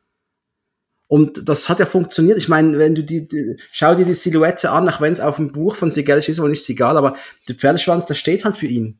Ja, ist richtig. Egal, welches Bild du siehst von Hard to Kill oder so, das, auch das, auf, dem Cover ist das ja ganz prägnant. Da ist er, ist er ja auch in der, ähm, ist er so seitlich, ne, mit der Knarre nach vorne drauf zu sehen. Da sieht man, also der Pferdeschwanz ist schon ein prägnantes Markenzeichen. Oder? Und äh, er hat ja, der hat die anderen Actions hatten es eigentlich nicht. Also wenn du Stallone, St- was Stallone was Spezielles, ja, sein Gesicht ist gelähmt, aber es ist kein Trademark. Schwarzenegger war ein auch ein Trademark. Norris, äh, Bart, aber auch nicht in allen Filmen. Also es ist, er hat immerhin, Seagal hat ein Trademark und das hat man auch nicht verkaufen können. The Man with the Ponytail. Und hier hat man knallhart drauf verzichtet. Ich hätte ihn zwar, ich hätte ihn gerne mit einer anderen Frisur gesehen. Einfach mal nicht so nach hinten gegelt, einfach mal Kurzhaar. Oder war das schon eine Perücke? Hm. Könnte schon sein. Man weiß es nicht, Könnte man weiß es nicht. Er Wenn, dann hat sie aber gut gehalten. Er ist jedenfalls gleich im Gespräch mit Captain. Und äh, ja, warum er keine Gala-Uniform tragen will, finde ich auch super. Ja, vor allem, es sind alle in Uniform. Auf dem ganzen Schiff. Alle. Nur Casey Ryback, wie er übrigens in dem Film heißt, nur Casey Ryback darf sich die Freiheit herausnehmen, in schwarzen Klamotten auf diesem Schiff rumzurennen. Was ist eigentlich seine für, was, was hat er für eine Rolle da? Ist er Waffenoffizier oder was ist er da genau? Was ist er genau? Er ist Koch. Ah, er ist Koch. Er ist der Koch. Er ist nicht nur der Koch. Er ist der persönliche Koch des, des Captains. Captains. Unter anderem. Also er kocht auch für alle anderen, aber er kocht persönlich für den Captain. Und ich, ich fand die Aussage vom Captain eigentlich schon ziemlich geil. Äh, wenn ich so viele Auszeichnungen hätte wie Sie, würde ich damit schlafen. Ja. Sie hören gleich zu Beginn, der Casey Ryback ist natürlich hoch dekoriert. Der, der Typ, der hat Orden überall. Ja, der, der hat so viele Orden, die passen gar nicht mehr auf die Brust, der muss sich schon den Rücken runterstempeln. Ja. Deswegen hat er den Bauch vergrößert, dass die Orden mehr Platz haben. Hier geht's noch. Man einigt sich auch darauf, dass äh, Casey Ryback sich nicht zeigen wird, wenn Präsident Bush eintreffen wird, weil äh, das war eigentlich die Idee gewesen, dass er auch anwesend sein wird und interessiert ihn Casey Ryback hat einfach keinen Bock auf Paraden. Oder auf, nee, sagt er Paraden? Doch, er sagt, glaube ich, Paraden, ne? Er hat auf jeden Fall keinen Bock auf das ganze Brimborium. Hat auch noch gesagt, als, als, als man Präsident Bush im Fernsehen sieht, die schmeißen da so ein Geld für diese Publicity-Scheiße raus, das ist unfassbar. Oder? Finde ich noch geil, dass er so ein, so, er ist halt ein Rebell. Es ist den, ein Rebell. Ja, aber da wird schon klar, ne, äh, der Captain und ähm, Casey Ryback haben irgendwie eine Beziehung zueinander. Der Captain, der weiß mit der Erwähnung auf die Orden ganz offensichtlich, was, was Ryback für ein Typ ist. Ähm, er weiß um, um Rybacks Vergangenheit und er toleriert dieses Verhalten. Er ist, ähm, ja. Er toleriert auch sein gutes Essen. Er toleriert ja offensichtlich sein gutes ja, er, Essen. Er muss ja einen Grund haben, dass er wirklich da ist. Also wenn er nicht kochen könnte, hätte er wohl nicht einen Job bekommen da. Aber die Bouillabaisse, die will der Captain, hä? Seine Bouillabaisse, die will er haben. Und nicht die Hamburger. Ich könnte Das ist auf jeden machen. Fall so ein gegenseitiges, ein gegenseitiger, sehr großer Respekt da, der da so ein bisschen mitschwingt. Ich habe übrigens ein bisschen recherchiert, der Name Ryback, weißt du, was das heißt? Nein. Das auf die Idee bin ich nicht gekommen. Jetzt das bin ich mal gespannt. Also, ich habe da ein bisschen recherchiert. Und ähm, Ryback, ohne C geschrieben, ist auf Polnisch heißt das Fischer. Und was ich meine zu erfahren zu haben, dass Steven Seagals, äh, die Mutter von Steven Seagal, die hieß Ledig Fischer. Das heißt, Casey Ryback scheint so ein halb polnischer Mensch, sein Name ist Fischer. Der Herr Fischer. Der Herr Fischer. Der Herr Fischer, der Herr Fischer. Okay, das kann natürlich jetzt ein Zufall sein, aber es könnte durchaus ja auch sein, dass man sich dann für die, ähm, als dann feststand, dass Seagal an Bord kommt, ähm, dass man sich für die Figur dann tatsächlich noch mal ein bisschen was überlegt hat. Vielleicht denke ich auch massiv viel zu weit. Aber naja, man kann ja mal, man kann ja mal ein paar Fakten bringen, die nicht überall zu finden sind. Glaube ich tatsächlich nicht, dass du da zu weit gedacht hast, denn manchmal ist das echt verrückt, wie sich Autoren Namen für Figuren ausdenken und über welche Irrungen und Wirrungen sie dann irgendwann zu dem endgültigen Resultat kommen. Es ist manchmal schon sehr verwunderlich. Absolut richtig, absolut. Übrigens, ich hab, war mal Kontakt mit dem Star Trek-Autoren. Habe ich vielleicht schon mal im Podcast erwähnt oder dir gegenüber, ich weiß es nicht mehr. Und der hat für eines seiner aktuellen Werke vor drei, vier Jahren Namen gesucht, die konnte man ihm schicken für Städte, Planeten, Schiffe. Und ich habe ihm gesagt, hey, äh, Basel ist noch nie in Star Trek vorgekommen. Mein, meine Stadt Basel, die gibt's jetzt in dem Star Trek-Roman. Ist ein Außenposten. Neu-Basel, glaube ich. Cool. Nein, das hast du doch nicht erwähnt. Okay, Ja. ich schicke dir den Zeitungsartikel später noch. Ja, mach mal. Jedenfalls, ähm, wir sind immer noch beim Captain und Commander Krill, kommt auch, äh, gespielt von Gary Busey. Oh, Gary Busey. Der wirkt auch schon ziemlich angriffig gegenüber Ryback und äh, man merkt da, die haben das Heu nicht auf dem gleichen Boden. Und der Captain sagt auch, lassen Sie ihn in Ruhe. Erster, lassen Sie ihn in Ruhe. Also man sieht schon, da ist irgendwas ist da in der Luft, oder? Ja, und Commander Krill ist halt, ja, es ist Gary Busey. Komm, räumen wir den Elefanten direkt aus dem Raum. Er kommt halt rein, er setzt sein Haifischlächeln auf und du weißt, alles klar. Es ist, okay, das ist, das ist ja also der Psychopath im Raum, alles klar. Gibt's eine Rom-Com mit Gary Busey, wo er mal den zärtlichen Liebhaber spielt? Äh, Würde ich gerne mal sehen dann. Wäre großartig, das zu sehen. Ich muss jetzt aber zu meiner Verteidigung auch dazu sagen, was heißt zu meiner Verteidigung, zur Rechtfertigung vielleicht eher, ich habe gar nicht so viele Filme mit Gary Busey gesehen. Aber der bleibt natürlich im Gedächtnis, ne? Diese Fresse, allein dieses, dieses Grinsen ist so gruselig. Gary Busey, er hat auch später, also man kennt ihn aus, sind wir mal ehrlich, Lethal Weapon. Ja, War, genau. Aus Mr. Mr. Mr. Joshua war da auch schon, Mr. war schon Joshua, Bösewicht. Dann hast du ihn in Predator 2, hast du richtig, gehabt. genau, den, den kenne ich auch noch, richtig, genau. Gefährliche Brandung, also alles, gerade alles Ende 80er bis etwa Mitte der 90er und dann kommen halt auch so Dinge wie Steel Sharks, Überleben ist ihr Ziel, so ein richtiger B-Movie mit Billy Warlock und Billy D. Williams, wo er äh, Captain eines U-Boots spielt, meine ich. Ja, sowas kam dann später auch, ne? Ich meine, der war dann schon irgendwie so in den 90ern so ein bisschen im B-Sumpf unterwegs, eher Drop Zone oder so. Äh, kann ich mich noch dran erinnern. Ähm, Ich glaube auch in der Cuba Connection war er drin, den ich verwechsel. Doch, doch, da war er drin. Der hieß im Englischen, äh, war- ist das Locus, ne, Plato's Run. Das ist einer dieser B-Streifen. Den habe ich damals, das ist auch so ein völliges Mar das ist bei mir 14, 15 Jahre alt, Marketing, ich sehe ein Warner Brothers Logo, ich sehe Gary Busey und ich muss es haben.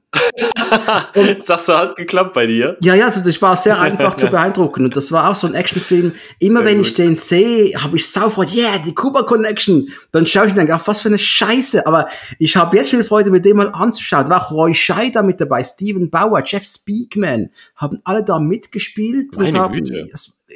Das, ist schon geiler als vieles der, der Scheiße, die der gute Bruce Willis in den letzten zwei Jahren noch machen musste. Müssen wir. Eine, eine Erwähnung noch, eine filmische Erwähnung noch. Äh, Star Force Soldier. Da hat er auch Oh, mitgespielt. Stimmt, da war auch mit dabei. Mhm, da ist er einer, ist er irgendwie der Colonel oder so, irgendwie von den. Genau, und Drop Zone Von den war auch noch mit dabei. Also da, da hat schon viel gemacht. Da hat schon viel Genau, aber ich sag mal, angesichts der Tatsache, dass Gary Busey in, jetzt muss ich schon ziemlich lange hochscrollen, 183 Filmen oder Produktionen mitgewirkt hat, sind ja nicht nur Filme. Ähm, äh, ob jetzt vor der Kamera oder nur als Voice Actor oder als was auch immer, habe ich halt wirklich nur einen ganz kleinen Bruchteil Ja, ich auch gesehen. wohl 15, 10, irgendwas dazwischen vielleicht, keine Ahnung. Also das, aber das, was ich gesehen habe, das ist mir geblieben und der war toll. Punkt. Absolut. Kann man nicht Es ist sagen. halt Gary Busey. You, you will never forget him. Nein, nein. Aber ich werde auch die nächste Person nie vergessen, denn wir erfahren, dass Miss Juli 89 an Bord kommen wird. Ist sie Miss Juli oder Miss Juli? Miss Juli. Miss Juli. Juli. L- ja. L. Ich habe immer Miss Juni geschrieben, glaube ich. Ich hab- glaube ich auch. Und ich habe immer abgewechselt. Bin ich Ach, wahnsinnig? du hast dich abgewechselt. Okay, warst dir während deiner Aufzeichnung nicht mehr sicher. Ist aber auch egal. Ist nur ein Monat. ja, ist Dominik. Egal. Es ist egal. Ist nur ein Monat. Ist nicht schlimm. Juni, Juli. Pff. Die ist doch nicht da. Wir wissen nur, sie wird kommen und äh, da freuen wir uns doch auf diesen Auftritt von ihr. Ähm, wir wissen auch, dass Commander Krill da irgendwie mit seiner Crew, die, die scheint den auch gar nicht so richtig zu mögen. Das merkst du auch, wie er seinen Leutnant behandelt. Lieutenant Ballard äh, heißt er, glaube ich. Der will da irgendwelche Sicherheitsbestimmungen für die Nuklearwaffen lockern oder er er möchte, also es ist eine Überraschungsfeier für den Captain geplant. Das wird dann ja auch relativ schnell äh, so in, in Nebensätzen erwähnt. Und Commander Krill möchte, dass alle, dass möglichst viele Wachen auf dieser Party sind und dass sowohl auf Deck als auch bei den nuklearen ausgerüsteten Marschflugkörpern nur noch eine Notmannschaft anwesend ist. Genau, So. genau. Und dies passt seinem Leutnant aber so gar nicht recht, denn der will eigentlich, ähm, dass für Frieden und Sicherheit gesorgt wird. Und du merkst schon vom Verhalten her, oh, oh, oh, das ist das gar nicht gut. Oder? Ja, ist ein bisschen merkwürdig. Also, wie gesagt, äh, dem Zuschauer gegenüber wird kein Geheimnis gemacht, dass er halt hier irgendwie der Bad Guy ist. Aber was genau er vorhat, das weiß man nicht. Aber man, man registriert diese ganzen Szenen schon instinktiv mit einer gewissen, mit einem gewissen Misstrauen. Und das alles in etwa sieben Filmminuten schon. Hast du schon so viel, wo du weißt, okay, der Film braucht nicht ein großes Setup, da wird einfach reingeworfen und fertig und ist geil. Tatsächlich kann man an der Stelle auch mal kurz sagen, Alarmstufe Rot hat wirklich wenig Exposition. Das, das, ja, Show, don't tell. Da ist wirklich viel Show Don't Tell drin, was, was ich wunderbar finde, was ich wirklich wunderbar finde. Du folgst einfach den Geschehnissen, das ist ja auch nicht lange, das ist ja nur ein, ist ja im Grunde genommen nur der Film, der geht quasi abends los, dann zum Sonnenuntergang äh, geht's weiter, dann über Nacht und dann am nächsten Tag schon wieder vorbei. Ja, morgen ist schon fertig. Also, Ja, eine geile, richtig geile Nacht, oder? ja. dann sind wir in der Küche und äh, diese Küche, naja, dann kommt der Cue-Ball vorbei und fängt an zu tanzen. Oh ja, da wirkt einiges sehr Das gestellt. ist eine ey. sehr merkwürdige Szene, wie Sigal da richtig cool locker dastehen will und der Cue-Ball, Ich meine, immerhin tanzt der nicht mit. das wäre das Beste gewesen. Das wäre das Beste gewesen. Ich habe auch kurz gedacht, er tanzt tatsächlich mit, aber er steht dann ja doch nur daneben und, Und grinst so ein bisschen, bisschen debil in die Kamera. Es wirkt schon mehr, nach der Cue-Ball wirkt ein bisschen merkwürdig, muss ich sagen. Irgendwie so ein komischer Typ. Was macht er da? Warum tanzt er da? Warum kommt er da überhaupt vorbei? Der hat doch so ein, äh, der hat doch so Klamotten an, die ihn eigentlich gar nicht als jemand auszeichnen, der da, also der hat da so grüne Klamotten an, oder? Äh, nicht rot? Oder rot? Aber waren rot. Ich glaube, er ist doch der, der, der die Hubschrauber, die die Hubschrauber einweist, wenn er an Bord kommt. War er, Ja, was hat er in der Küche verloren? Ja, ich weiß auch nicht. Hatte Vielleicht gerade er- frei. Ja, okay. das macht dann eine Stage. Rotation. Ja, wer weiß, wer weiß. Man, hat, man weiß es nicht, aber man kann auf jeden Fall festhalten, das ist irgendwie ein bisschen komisch, die Szene. Und was auch ein bisschen komisch ist, ist äh, sind, sind die Sprüche von Seagal. Der macht da irgendwie so sehr, sehr schlechte Dad Jokes? Witze, ja, so Ja. Dad-Jokes. Das ist ein bisschen awkward. Ja. Also, nein, nein, nein, nein, nein. Das irgendwie, da ist einiges bisschen merkwürdig und. Also es ist äh, schon, ich fand dies, ich fand diese Sachen in der Küche und dieses Rumwitzeln fand ich sehr gestellt, leider. brutal, brutal. Ja, das wäre eigentlich gar nicht nötig gewesen, aber man wollte wohl auf Teufel komm raus darstellen, wie beliebt Casey Ryback bei der Crew ist. Also die Intention dahinter habe ich schon verstanden. So ist es nicht. Hast du die, die Crew in der Küche, hast du da noch jemanden erkannt? Ähm, äh, ja, jetzt habe ich gerade den Namen nicht parat, aber natürlich habe ich da Cruz. jemanden. Raymond Ja, Cruz. danke, genau, den meinte ich. Der ist ja auch so ein für mich äh, Standardgesicht in Hollywood. Wenn, wenn du einen Mexikaner brauchst, dann wird er besetzt. Es ist auf jeden Fall ein Gesicht, was man schnell wiedererkennt, wenn man schon mal eine gewisse Anzahl an Filmen aus den 80er, 90ern gesehen hat. Und ebenso sahst du bereits auch Damien Chapa, sehr, sehr früh. Der hat äh, Crewman Techman gespielt, der in der Wäscherei arbeitet. Und der mit Casey gleich zu Beginn, das, ich glaube, der erste Dialog ist mit ihm. Casey läuft an ihm vorbei und redet kurz mit ihm. Er und, Ach so, Ja, er und Raymond Cruz haben ja zu was zur gleichen Zeit Blood in, Blood out gedreht. Kennst du, oder? ja, Hoffentlich. Ich meine, ja, ja, ey, ja, ja. musst du, musst du. Ja, also du hast äh, verdammt illustre Leute an, an Personal da in diesem Film dabei. Ja, das setzt sich ja auch noch fort. Also ein paar bekannte Gesichter werden wir auch im späteren Verlauf dann noch wiedersehen. Bereits in der nächsten Szene kommt der nächste, denn Ensign Taylor kommt in die Küche. Jetzt schon. Der Okay. kommt jetzt in die Küche. Cuba Ja. hat getanzt, da kommt der Ensign Taylor vorbei und die Tanzerei ist vorbei. Und macht noch einen Spruch, ja, sehr witzig oder irgendwas in dieser Art. Sehr. Und ähm, da geht es ja auch darum, das Essen wird aus Hawaii geliefert. Äh, Und äh, die Küchencrew braucht eigentlich nichts machen und soll alle sollen sich auf kommen. der Party melden und so, ne? Und Segal hat ein paar Törtchen in den Ofen geschoben. Genau, und äh, da kommt noch dieser, dieser berühmte Spruch, äh, ich, quasi bis nächste Woche bin ich ja nicht mehr da und äh, Ryback sagt ihm einfach, dann werde ich ja nicht mehr erleben, wie sie aus der Pubertät kommen. Das fand ich ziemlich geil. ja, also hier in der Szene wird auch schön klar gemacht, was Ryback eigentlich nochmal für ein Charakter ist. Ne? Also er hat da gar keinen Respekt vor Autorität. Ja, Anson Taylor ist Anson, was willst du von dem? Also ja, aber trotzdem. Er ist Chief er hat halt Petty trotzdem, Officer. Ja, aber trotzdem keinen Respekt. Ryback hat da, der, es ist jetzt an der, an der Stelle wird schon klar gemacht, dass Ryback eigentlich über den Dingen schwebt. Oder außerhalb des Systems. Ja, er steht wirklich, er, er steht außerhalb des Systems. Nicht nur, nicht nur visuell, sondern halt auch mit dem, was er sich ähm, im, in, in Wortgefechten halt erlaubt. Genau, und äh, dieser Anson Taylor übrigens wird gespielt von Glenn Morshower. Ich hoffe, ich habe den Namen richtig ausgesprochen und äh, hat auch eine, eine riesen Vita Fans von 24 werden den sehr gut kennen. Der hat nämlich acht Jahre lang Aaron Pierce gespielt. Diesen, äh, ach Gott. Also der Leibwächter von, vom Präsident, ach, wie hieß er noch gleich? Der dann einfach, ist er gestorben, ist er gestorben, weiß ich mehr, aber das war so ein absolut loyaler Typ in der Serie, einfach immer für sein Land eingestanden, immer das Richtige gemacht, äh, Präsident beschützt und so weiter. Einfach ein, ein guter Typ und ich finde es ein ganz geiler Darsteller ja, Glenn Morschauer war auch mit dabei. Toll. Finde ich gut. Viele altgediente Recken. In der Kajüte des Kapitäns taucht äh, Commander Krill wieder auf und ähm, ich glaube, der Captain hat erfahren, dass Krill ohne Erlaubnis einen Hubschrauber angefordert hat. Mhm.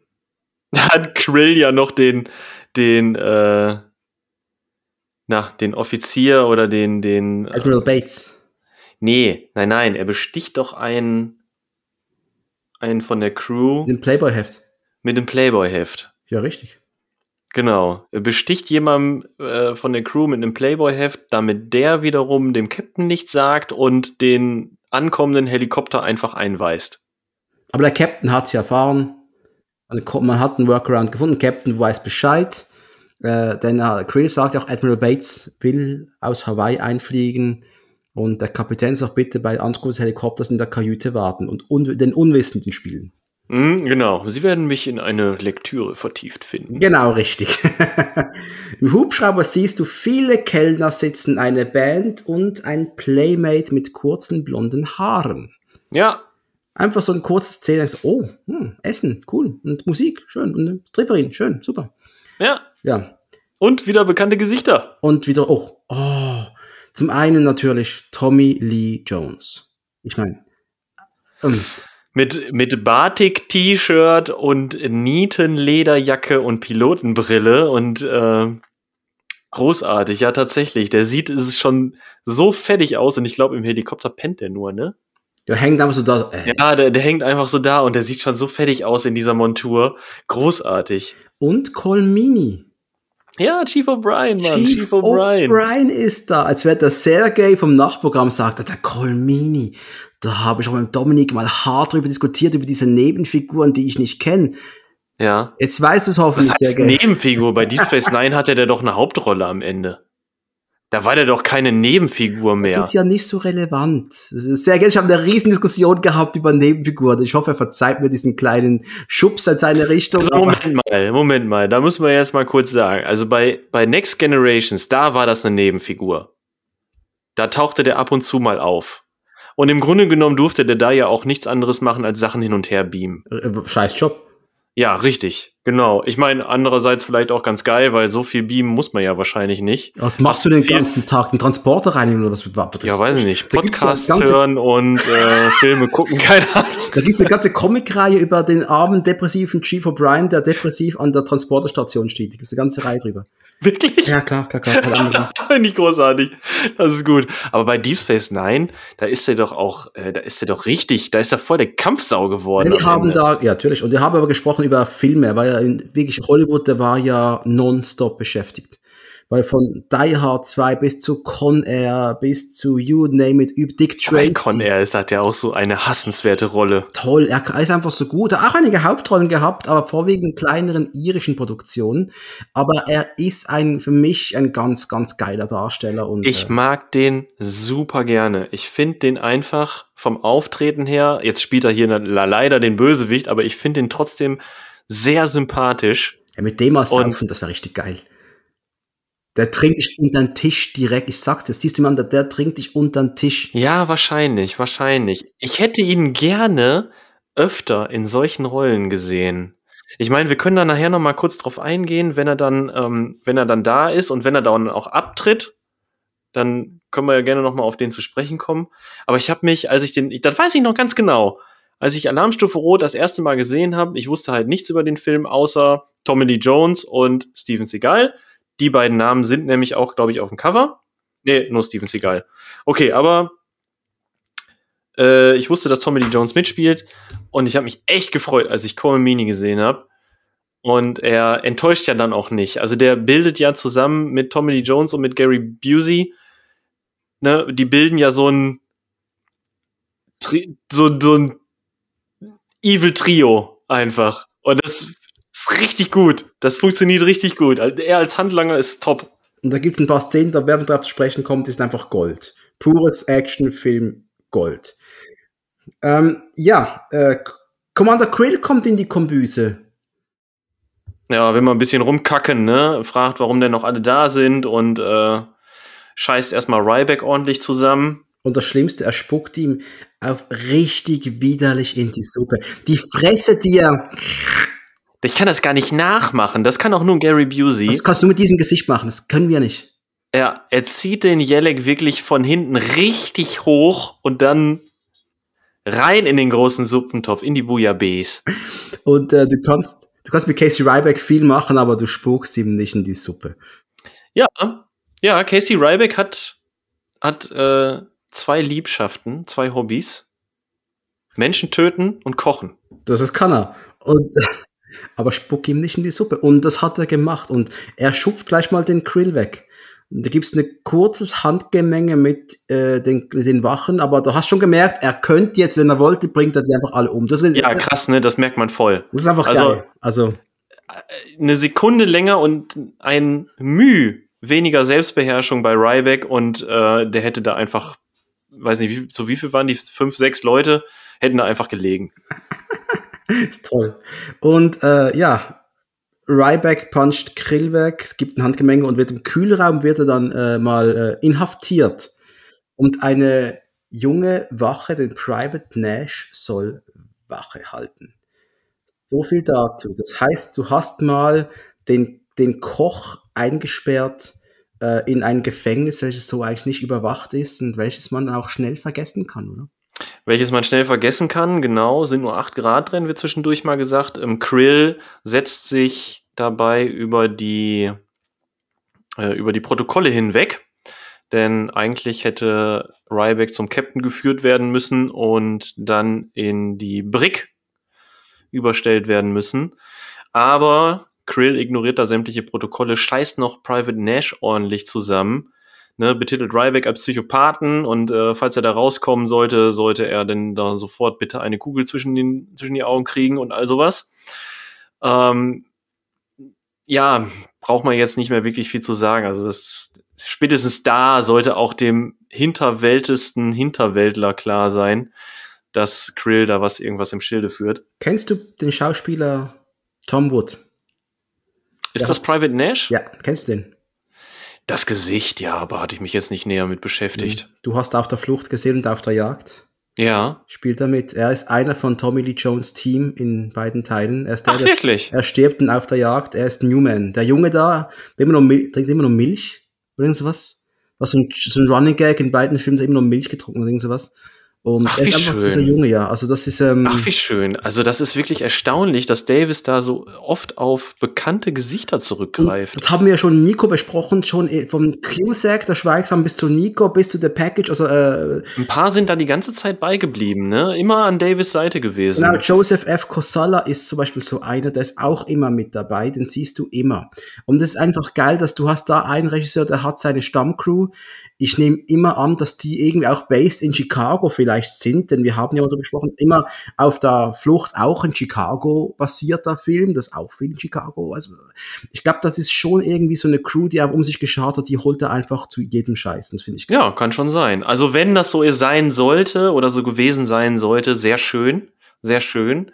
Äh, es kommt ja noch an, es kommt noch mindestens ein anderes Gesicht, taucht noch mal auf, was wir auch schon in Nico gesehen haben. Ja, ja, ja. Es gab sogar drei, mindestens drei. So drei, ja. Wir versuchen den Überblick zu behalten. Was ich aber noch im Kühlraum notiert habe, ne? Nochmal zu Casey Rybacks Figur. Äh, er läuft da auf und ab und sagt im Kühlraum, ähm, Noch ein kalter Tag in der Hölle. Genau, noch ein kalter Tag in der Hölle. Was äh, so gesehen wieder sehr viel über diese Figur aussagt oder ein bisschen was wieder über diese Figur aussagt. Ne? Wenn, ich habe mich in dem Moment gefragt, sowas sagt man ja nicht einfach so. Ne? Noch ein Tag in der kalten Hölle. Oder noch ein kalter Tag in der Hölle. So. Was zum Geier ist Ryback vorher passiert? Was zum Teufel hat er gemacht? Habe ich mich in dem Moment gefragt. Ähm, und ist für ihn, also was meint er? Ist für ihn der Dienst da an Bord einfach die Hölle? Oder man weiß es nicht, ne? Ich glaube, Ryback will einfach nur seine Pension kassieren. Ja, es wird hinterher ja schon ganz klar gesagt, aber jetzt zu diesem Zeitpunkt im Film, da weißt du halt noch nicht viel über diese Figur. Ja, und in Teil 2 ist er nicht mehr bei der Navy. Das wissen wir auch. Ja, stimmt. Da ist ein Restaurant. Ja, ja, er ist halt seiner Passion gefolgt, ne? Ja, kochen. Ich meine, er tötet dann die Tiere dafür selbst, damit er noch ein bisschen töten kann. Ey, wer weiß, welchen Deal Ryback hinterher äh, mit der Navy abgekaspert hat, ne, nachdem er da die Missouri befreit hat. So, pff, kann ja alles sein. Der Helikopter landet mittlerweile und die Crew dreht durch, denn die Miss Juli Ich 1999. auch so bescheuert. Ah, ich fand's großartig. Ja. Das ist so toll. Ach, komm die geile schon. Musik, wo sie landen, diese geile Rocknummer, die landen da, geile Mucke. Ja, al- Tommy Lee alles Jones. gut, alles gut, ich aber, da, aber yeah. doch nicht. Aber es war auch so diese Musik, diese völlig sexualisiert wirkende Musik, die so richtig geil gepasst hat zum Gang von Erika Eleniak und ihrem Arsch, der perfekt, der muss im Kino In diese schwarze. Hose geschossen wurde. Und natürlich geht die Kamera auch langsam runter. Und so richtig full frontal.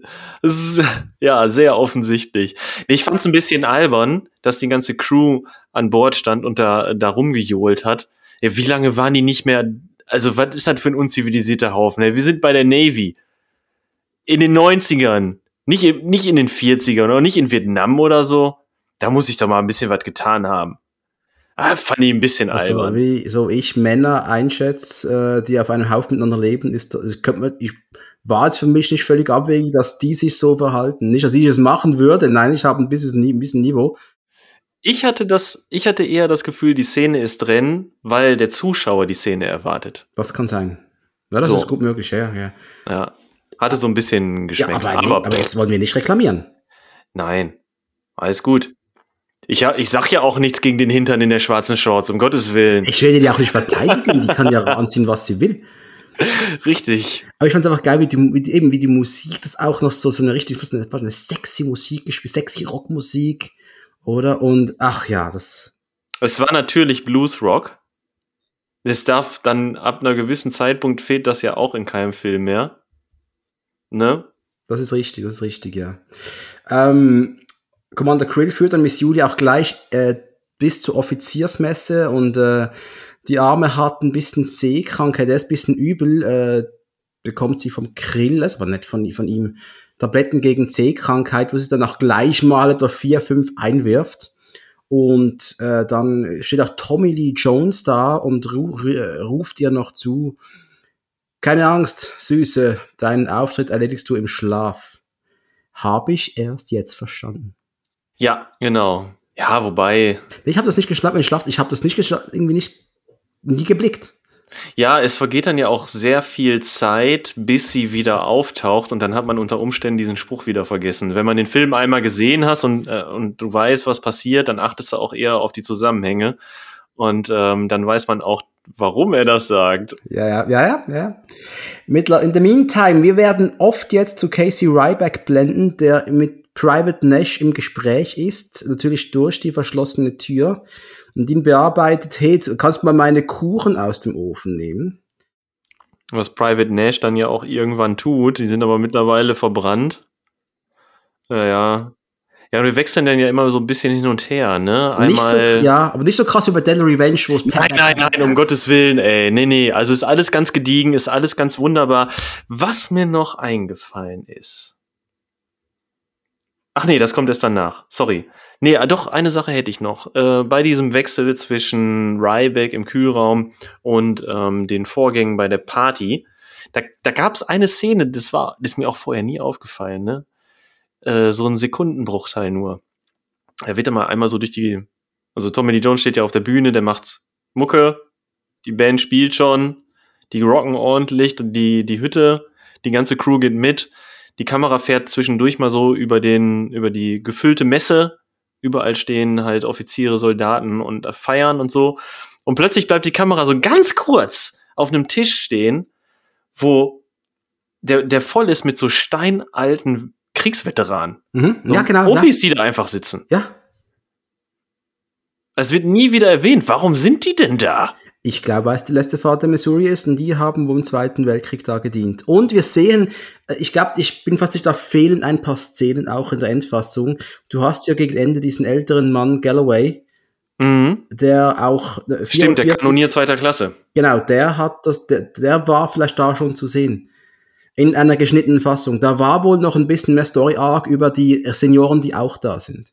Mhm. Es scheint wirklich was zu fehlen in der Endfassung, dass da noch ein bisschen mehr Fleisch war. Klingt, ja, das klingt plausibel. Okay, ja, gebe ich mich mit zufrieden. Ich habe es auch irgendwo aufgeschrieben. Genau. mir, es, ja. Ich fand das nämlich nur überraschend. Also ich habe es mir dann im Endeffekt auch so zusammengereimt, die werden da sein, weil es die letzte Fahrt der Missouri ist. Und ähm, ja, quasi mit der mit dem Großereignis und mit Bush Senior und so werden die da an Bord gegangen sein. Aber es wird erstens wird's nie erwähnt, zweitens wird's auch nie wieder gezeigt. Es ist wirklich nur ein Sekundenschnitt. Ich glaube äh, unter anderem um, also weiß nicht, wer hier der Kanonier zweiter Klasse am Ende nicht aufgetaucht, dann hätten sie vielleicht die Szene da in der Messe auch komplett rausgenommen. Möglich, ja. Ich denke, es Ne? ist wirklich und so möglich. konnten sie ja. wenigstens sagen, ja, hier sind doch die Veteranen, haben wir doch da und da kurz gezeigt, ist doch alles plausibel. Naja, Ich, ja, das Konzert startet und Bad Billy, wie äh, Tommy Lee Jones Figur noch heißt, ähm, seine Band geben richtig geil Gas, gute Musik, gutes Essen und später kommt ja noch eine Stripperin. Ja, was willst du mehr auf, auf hoher See? Großartig, oder? großartig, richtig. Alle bekommen Caterings, gerade der Maschinenraum bekommt noch eine Essenslieferung. Da ist er, Ja, und dann kommt der Typ aus dem Maschinenraum. genau das da. Den Das, kennen wir auch schon. er auch aus Nico, er war Richtig. Der, Leu der Lieutenant oder Einer von den Polizisten. Genau, richtig, ja. Und dann tritt ja auch schon Miss Julie auf, oder so. Nee, das ist Commander Krill. Ja, ja. Gary Busey in Frauenkleidern. Ja, und Ballonbrüsten unter der, unter, unter der Bluse und im Rock und den Strumpfhosen. Ah, es ist so schlimm, ey. Es ist wirklich schlimm. Ich find's geil, einer der Offiziere sagt auch, diese Party macht Navy-Geschichte. Und einer meint auch, vielleicht ist Commander Krill gar nicht so ein Riesenarsch, wie wir alle meinen. Mhm, genau. Doch, Doch, aber ist er. ist einfach, der, das, das kann nur er. Das, das ist Gary Busey, das, das, das könnte ich jetzt nicht bei. Es wirkt einfach so geil, wenn er das macht, weißt du?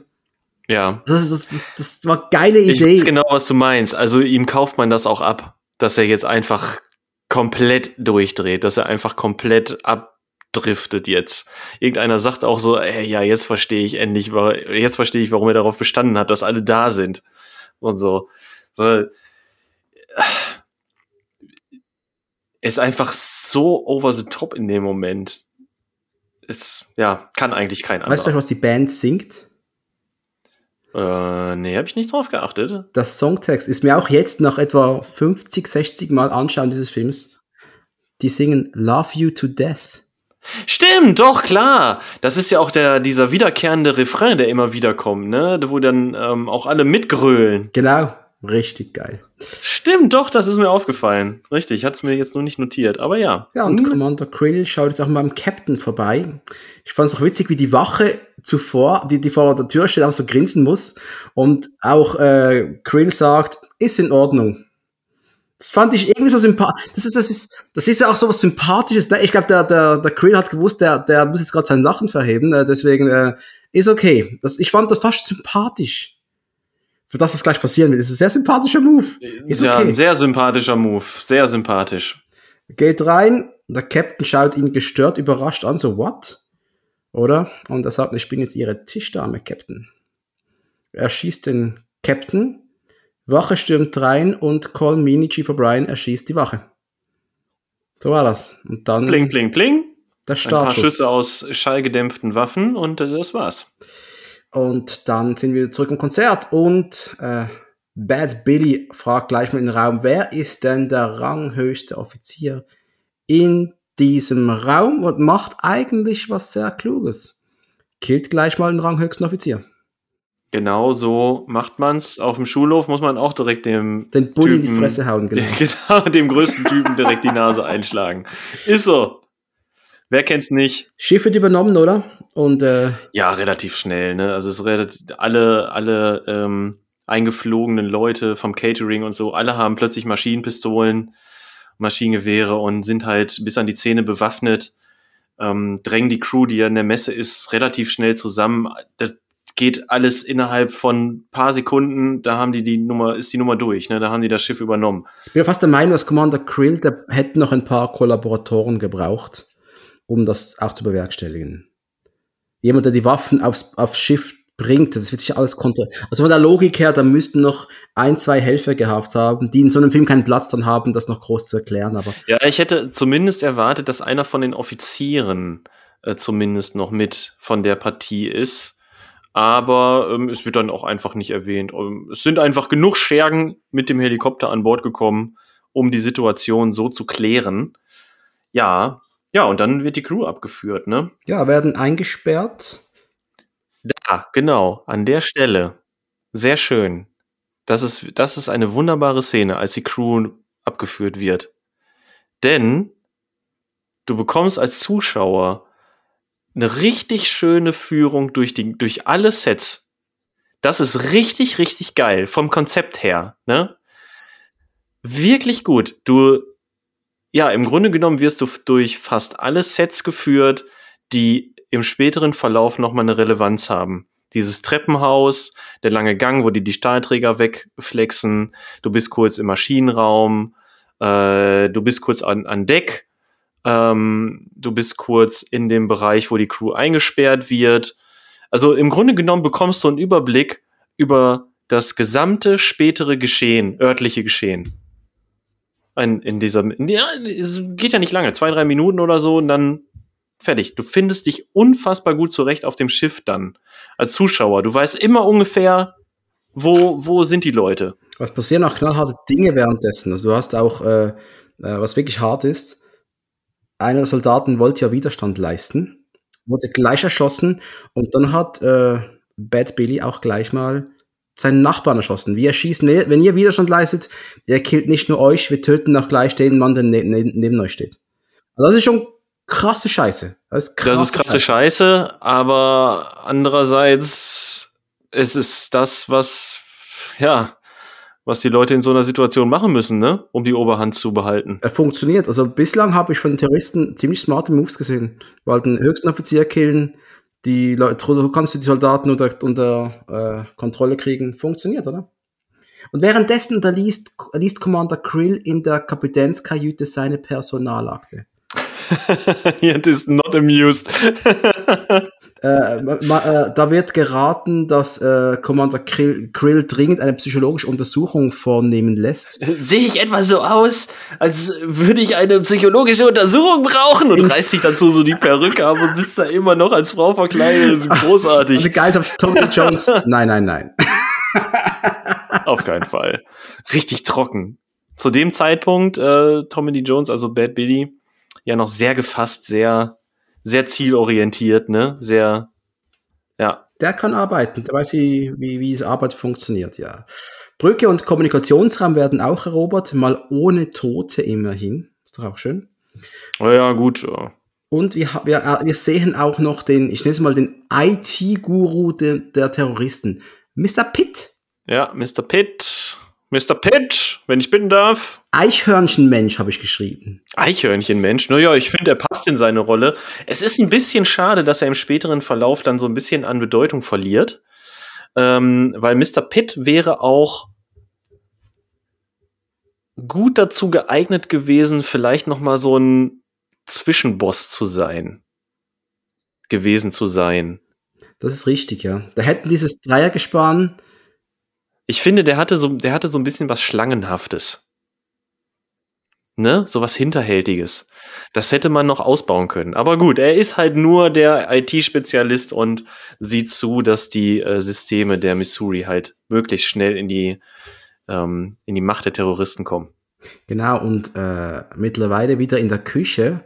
Private Nash und Casey Ryback immer noch im Dialog frag mal bei der Brücke nach. Und äh, Private Nash wird's auch machen.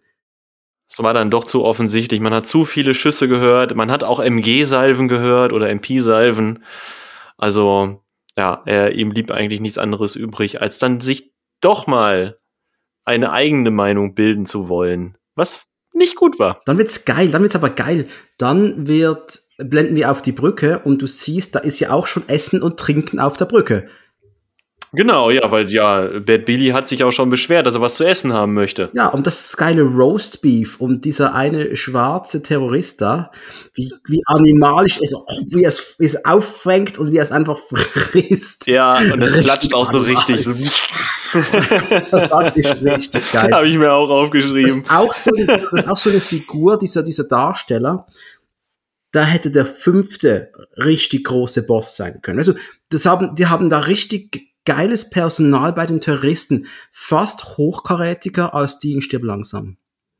Äh, zumindest werden sie bis zu diesem Zeitpunkt noch so dargestellt. Sagen wir es mal so. so. Also wenn, ich, wenn ich mir die Schauspieler anschaue und ich, äh, Alan Rickman steht immer über allem, da gibt's nichts zu sagen. Rest in Peace. Aber die Handlanger in diesem Film oder die Co-Bosse in diesem Film hätten Stirb langsam fast noch weiter aufgewertet. aufgewertet. Fand, fand die richtig geil. Richtig. Ja, ja, ja.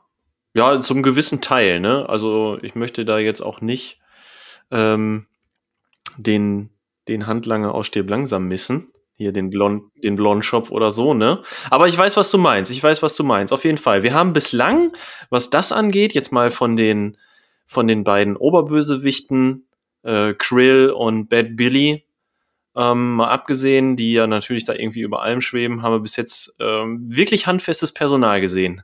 Und wir haben bislang einen handfesten Film, denn wenn wir jetzt mal ehrlich sind, wenn du mit die Besprechung anfängst und du willst im Film, du startest bei einer 10 von 10. Ja. Ich habe momentan, auch mal Sigal-Skala, ich habe momentan keine Abzüge zu machen. Ich habe bislang bin ich perfekt unterhalten worden. Ja, weil er halt auch wirklich gutes Pacing vorlegt. Ne, wie ich gerade schon sagte, der verzichtet halt auf Exposition im weitesten Sinne äh, passiert viel nur in Nebensätzen oder man, man, man, ja, man guckt sich halt einfach an. Der schreitet sehr schnell voran. Ich habe mir leider nicht aufgeschrieben, bei welcher Minute wir jetzt sind, aber wir sind noch nicht weit im Film. Ich habe irgendwann habe ich es mal geschrieben, aber noch nicht jetzt, glaube ich. Ja, ähm. ich habe tatsächlich nicht diesmal gar nicht drauf geachtet. Äh, aber, aber was auch ein bisschen dafür spricht, wie gut dieser Film ist. Ich hatte nämlich wirklich Probleme, mich, mich, mich mit meinen Notizen zu befassen, weil ich wieder wie immer eigentlich, wenn ich diesen Film gucke, sehr gut unterhalten war. Es ist ein Problem. Ich verstehe. es ist ein, ein Problem. Problem. Es ist ein Konzentrationsproblem. Soll ich jetzt schreiben, dann muss ich mal Pause machen, aber eigentlich will ich den Film genießen. Das ist doch scheiße. Das ist wirklich scheiße. Deswegen schaue ich den Film lieber auf Disc. Du kannst auf einer Disc besser zurückspulen als auf Disney Plus. Ja, das ist richtig. Das habe ich auch festgestellt vorgestern, als ich den geguckt habe. Ja, ist so. Ähm, Commander Krill bekommt jetzt quasi ein Reminder, weil Private Nash ja anruft, oh, da ist ja noch der scheiß Koch in der Kombüse eingekerkert. Und ähm, dann äh, Stranix, wir wissen jetzt auch, dass Bad Billy heißt William Stranix. Ja, yeah, Stranix. Der reagiert ja auch gleich. Name. Ryback. Ryback, ein Koch, eine Nervensäge von Koch.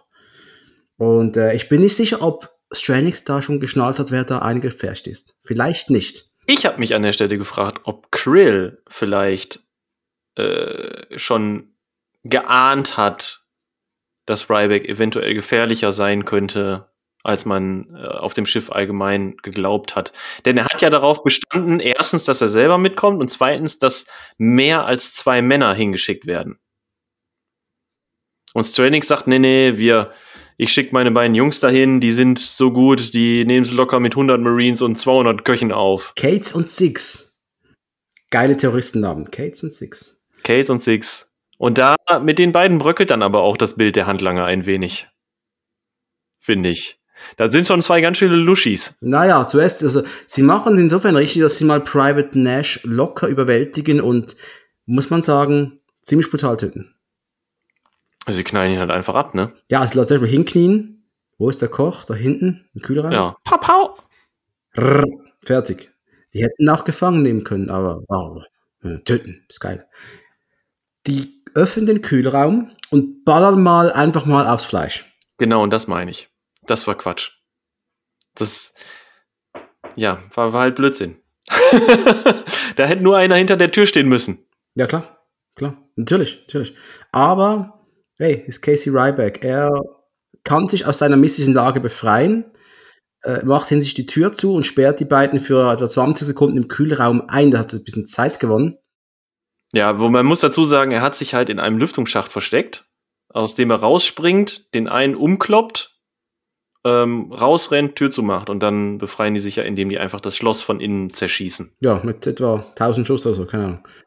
Schießen einfach auf, ja. Er hat aber mittlerweile seine Handschellen befesselt und äh, schleicht hinter den Regalen rum, Licht ausgemacht und hat sein Wurfmesser. Macht er relativ kurzen Prozess, ne? Also das dauert ja, keine Ahnung, ein paar Sekunden nur. Der eine kriegt das Messer in den Hals, plöpp, der ist sofort tot. Ja. Schön. Schön. Ich weiß gar nicht, was macht er mit dem anderen? Der andere, also der eine wird er, also den einen hat ein Wurfmesser, den anderen über dem Nachkampf, im Nahkampf nicht gerade wahnsinnig spektakulär, muss man sagen, aber effektiv. Also es war jetzt keine schöne Kampfszene, typisch Nico-mäßig, wo er rumwirft. Und nee, alles. nee, er wird einfach. Das wirklich schnell, dass, dass wir uns da jetzt nicht genau dran erinnern können, wie er den zweiten Hops gehen lässt, ähm, spricht ja schon dafür, dass es dann eher unspektakulär war. Also ich habe geschrieben, fast schon brawlerisch geht er auf ihn los und bricht ihm dann das Genick. Und dann packte noch kurz eine selbstgebaute Bombe in die Mikrowelle und ja, kippt da ein bisschen äh, Putzmittel zusammen und was er sonst noch so zur Verfügung hat, packt das alles in die Mikrowelle, dreht die an, die nicht losgeht, weil ja der Strom aus ist. Er hat ja die ähm, Sicherung von der Küche rausgedreht, als er, also er hat nicht Licht ausgemacht, sondern er hat gleich alles ausgemacht. Genau, genau. Ja. Und macht sich dann auf den Weg, ähm, schnappt sich dann auch eine gute Szene tatsächlich, schnappt sich ja den Waffengürtel von dem einen Typen und nimmt mal alles mit, was sie so am Mann haben und so. Ne? Also nicht so wie in anderen Actionfilmen, wo man einfach weitergeht und Waffen bleiben grundsätzlich immer liegen, regt mich ja immer tierisch auf. Ja, aber er nicht, nein, Ryback ist äh, so geistesgegenwärtig, der rüstet sich sofort voll aus mit allem, was, er, was ihm zur Verfügung steht was die einzig logische und richtige Entscheidung ist. Wo ich der Meinung bin, beide hatten eine MP5 und hat nur eine mitgenommen. Hm. Ja, das kann sein, dass er nur eine mitgenommen hat. Vielleicht haben die sich aber auch den Schalldämpfer zerschossen von der einen Waffe. Dadurch, dass sie da so viel Munition durchgejagt haben. Wer weiß. Ab, ne? Sehr, sehr guter Punkt, guter Punkt. Naja. Ja, wir erfahren ja nicht, ob er die beiden Waffen gecheckt hat. So kann man sich zumindest noch erklären. Und was wir auch erfahren ist, dass die Küche ja ein sehr neuralgischer Punkt in dem Schiff ist. Den haben sie nämlich nicht unter Kontrolle, den Sektor. Und von der Küche aus kann man in alle Bereiche des Schiffes. Was extra noch gesagt wird. Da denke ich mir doch, warum haben die da nicht eher einen hingeschickt, wenn man von der Küche in alle Bereiche des Schiffes gehen kann? Warum war da dann keiner? Richtig, richtig. Und äh, ich glaube sogar, ich habe das Gefühl, dass Ryback hätte da stundenlang das Schiff laufen können, ohne einen zu sehen. Also der hätte machen können, was er will. Ja, genau, ja, genau. Hallo Plot Armor. ist, ist, ist, halt so, wie es ist, oder? Auf der Brücke sehen wir auch eine schöne Szene, denn Doma, so heißt er, glaube ich, Doma, das ist Chief O'Brien, genießt gerade sein Champagner und eine F-18 taucht auf, wie er hört. Und ich fand das so herrlich, wie äh, O'Brien oder Doma zuerst mal den Champagnerkühler hat. Oh ja, den Champagnerkühler von dem stehenden Radar runternimmt und dann einmal so da drauf guckt, den wieder drauf schiebt und dann zu dieser Plexiglasscheibe guckt und dann so die Koordinaten irgendwie nachverfolgt, um einzuschätzen, wo das Ding jetzt gerade ist. Colmini. Sehr gut. Wirklich schön. Das passt. Habe ich mir auch aufgeschrieben. Die Szene, die hat mir auch gut gefallen. Das ist toll. Ryback ist in der Kabine des Captains angelangt und ist, der ist mal richtig sauer. Da sieht seinen toten Captain, seinen toten vorgesetzten Vaterfigur, Freund, wisst, wir wissen nicht, was da dahinter steckt zwischen den beiden. Leider werden wir es nie erfahren. Nee. Also wir wissen von einem sehr respektvollen Verhältnis zueinander und ähm, Vaterfigur, ja, ist vielleicht ein bisschen zu weit gegriffen, aber, aber es geht vielleicht tatsächlich in die Richtung. Ja, es wirkt, es wäre da eine ganz spezielle Beziehung gewesen. Und legt dem toten Captain noch seine Uniform um, als äh, Zeichen der Ehrerbietung quasi. Und du siehst den Blick von Casey Ryback, der ist richtig sauer. Der ist richtig ja, sauer. Ja, da haben wir ihn wieder, den Blick. Die FA18, die sich, die sich nähert, oder die F18, die wird mal spontan abgeschaffen. Willkommen zur Revolution. Und ich habe nur geschrieben, geiles Gitarrenriff. Ja, du weißt, du kennst den Song, ne? Ja, ja aber wie heißt er noch gleich? Das äh, Voodoo Child von Jimi Hendrix. Natürlich, das ja, klar, geilste. Gitarrenintro. Also die Musik im Film ist geil. Großartig. Ist richtig geil. Ja, das habe ich mir auch aufgeschrieben. Die Mucke, die, genau, die F-18 wird abgeschossen, dann kommt halt Jimi Hendrix und äh, du siehst halt alle drei hier dieses dieses Triumvirat des Teufels, ne, die da draußen stehen und das einfach feiern, wie am Horizont die Teile der F-18 im Meer versinken. Und dann kommt diese Mucke und sie gehen einfach weg. Die Kamera schwenkt schwenkt halt ja zurück, ne? Dann siehst du noch mal. Wollen wir mal zu Hause anrufen? Genau, im Büro. Wollen wir mal im Büro anrufen? So. und du siehst die Missouri halt wegfahren und du siehst die Leute über die Missouri laufen und so und dazu diese Mucke, schon eine gute Szene. Und jetzt zitiere ich kurz was. Ich habe jetzt hier ein Buch, von dem habe ich schon oft äh, geredet, vielleicht noch nie mit dir.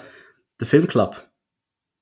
Habe ich schon mal erwähnt, der Film Club. Hm, hast du schon mal erwähnt, ja? Für die, die jetzt zum ersten Mal zuhören und mich zum fünften Mal jetzt hören, über das, Film, über das Buch reden, ist die ähm, David Gilmore, der Autor, der ist Filmkritiker aus Kanada und hat in dem Buch seine Beziehung zu seinem Sohn aufgearbeitet, der ein bisschen Schwierigkeiten hat, es ein Tritt ins Leben zu finden. Und ja, hat seinem Sohn die Aufgabe, also die Aufgabe, die Bedingung gestellt, Sohn, du kannst bei mir wohnen weiterhin, auch wenn du gerade nicht weißt, was du schulisch und arbeitstechnisch machen willst, aber du musst mit mir pro Woche zwei Filme schauen, mit mir drüber reden. Und du hast hier hinten eine Liste, riesige Liste an Filmen, die im Buch vorkommen, die die beiden geschaut haben. Und darunter ist auch Alarmstufe Rot. Und you just know that between the takes they were on their knees weak with laughter. Und hier redet er nämlich über Tommy Lee Jones und Gary Busey zwischen den Szenen, wie die miteinander agieren in diesem Film. Das siehst du immer wieder. Wenn die zusammen Szenen machen, die, die wissen vielleicht, was wir hier machen, ist richtig doof. Aber wir haben richtig Spaß damit und Colmini ist mit inkludiert. Die haben, ich glaube, die haben die Zeit ihres Lebens gehabt, diesen Film zu Das machen. glaube ich auch. Also ich hoffe, es wirkt nicht einfach nur so, es ist auch so. Also ich würde es ohne zu zögern hundertprozentig abnehmen, wenn irgendwann mal äh, einer von den dreien sagt, ey, als wir Adamstufe Rot gedreht haben, wir waren zwar die ganze Zeit dicht, aber wir waren so, wir, wir hatten einfach die Zeit unseres Lebens da und es war, war, der, war, der, war der schönste Dreh, den wir je zusammen gemacht haben oder so. Ich, ich würde es den sofort abkaufen. Also ich glaube, die haben ja auch zwei Monate gedreht, also oder, oder mehr. Also ich glaube, die haben da wirklich eine Riesenzeit gehabt. Also einfach nur geil. Wir sind in einem Kommandoraum, aber nicht der der Missouri, sondern irgendwo in nur ist er, ein Kommandoraum. Ich würde sagen, wir sind im Pentagon. Machen wir es einfach, wir sind im Pentagon. Ja. Und wir sehen gleich mal Nick Mancuso. Kennst du, oder? Das ist der CIA-Mann, ne? Genau. Ja. Kennst du den Darsteller? Äh, ja, ja. Siehst du, guck mal, du, da bist du besser vorbereitet als ich. Ich habe auch nicht nachgeguckt, woher. Das ist wieder genauso wie bei, wie bei Private Nash. Einfach jemand, dessen Gesicht man kennt, wenn man ja, in, ein paar Filme gesehen hat in irgendeiner Weise. So, dann, dann weiß man einfach, wer es ist. Die TV-Serie ist Stingray. Sagt das was? Ja, natürlich. Das ist der Hauptdarsteller. Er ist der Hauptdarsteller? Natürlich. Wirklich? Er ist Warte Stingray. mal, warte mal. Er ist Ray. Stingray. Das ist er. Crazy shit! Ja, natürlich, das ist der Mann aus Stingray. Das wäre wenigstens so geil, dass er da Jetzt mitmacht. fällt mir jetzt wie Schuppen von den Augen, natürlich. Die Schuppen aus den Haaren. Schön, oder? Ja. Ach, ist ja verrückt. Also wir sehen diesen Tom Breaker, gespielt von Nick McHugh, so wie er heißt. Dazu auch noch Admiral Bates, ein älterer Herr, so Anfang, Mitte 60, schwer zu schätzen. Und noch etwa 15 andere Militärnasen am großen, runden Tisch. Und die bekommen noch gleich mal den Telefonanruf von William Stranix. Und äh, der erzählt, erzählt denen auch gleich mal, äh, wir haben das Schiff übernommen, das sind die Sicherheitscodes. Und die haben einfach eine riesen Freude da anzurufen, das merkst du auch.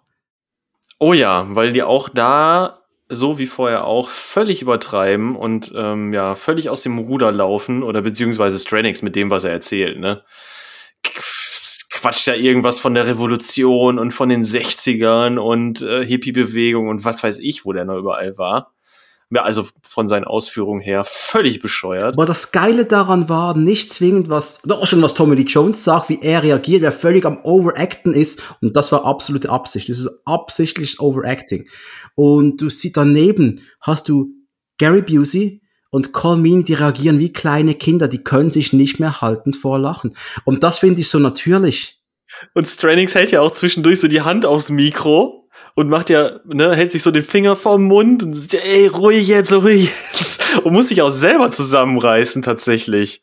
Er muss sich ja selber zusammenreißen, nicht mitzulachen. Das sieht man ja auch zwischendurch. Ich bin fast der Meinung, das war alles improvisiert. Könnte ich mir vorstellen, ja.